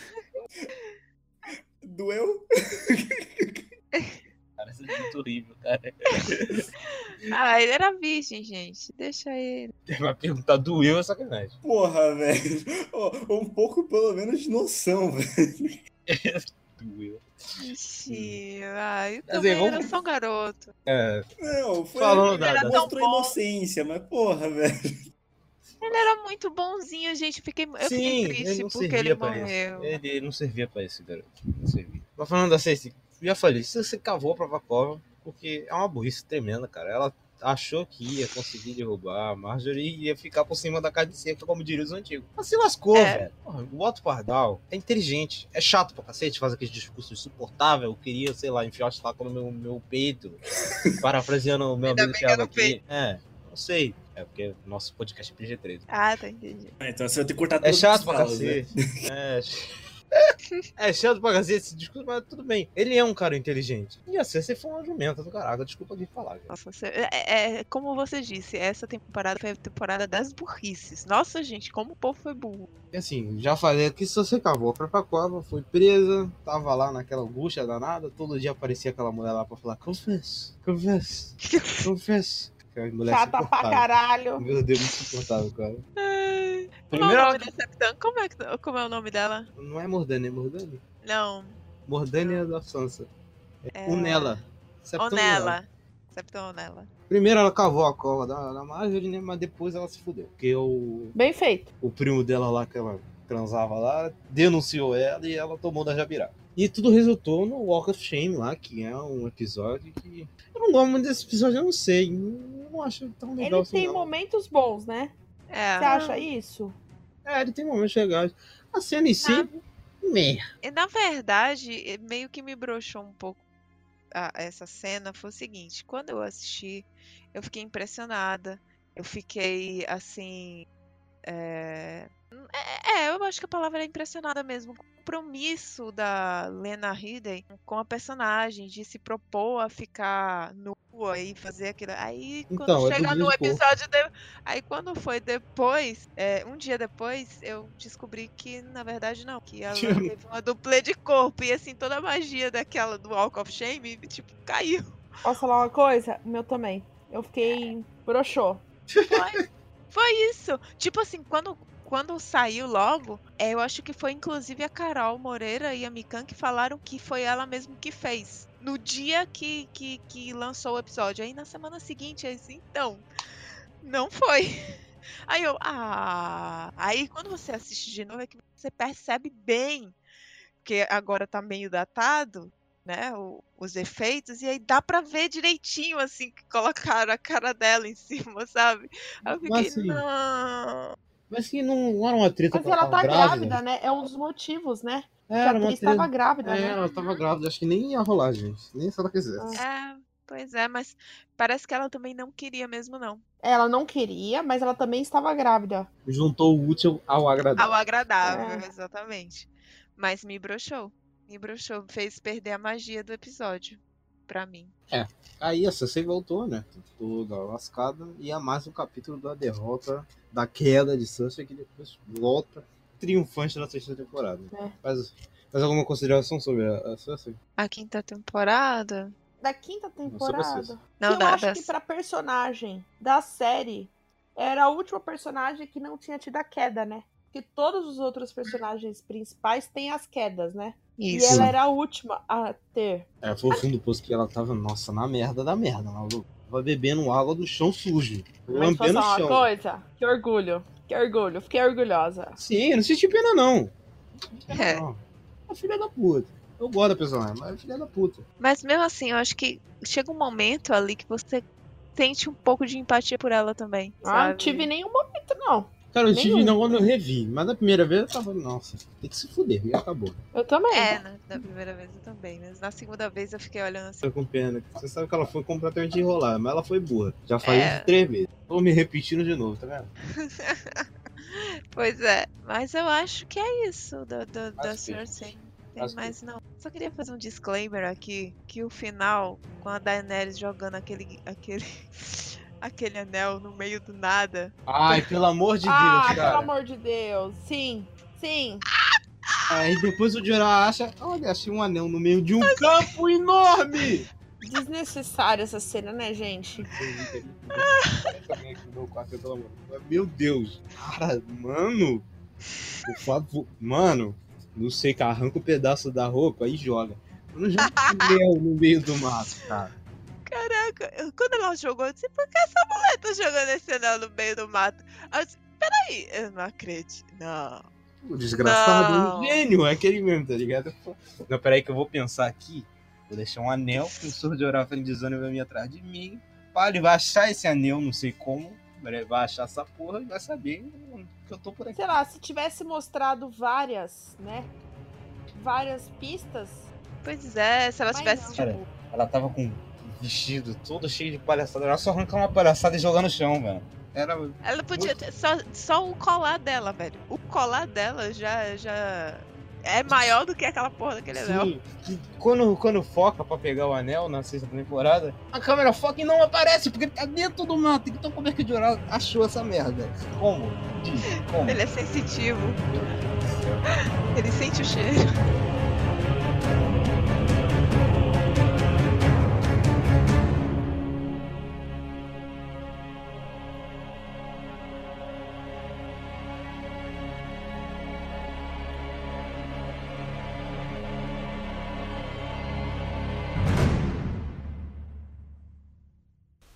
Galera, é o seguinte, tô aqui no final do episódio pra avisar pra vocês que a gente decidiu, decidiu repartir esse podcast em duas partes. Mas essa aqui foi da 1 a 5 e no próximo episódio vai ser das temporadas 6 e 7. E logo depois a gente vai falar aí dos episódios semanais de Game of Thrones. Obrigado pela atenção e tchau!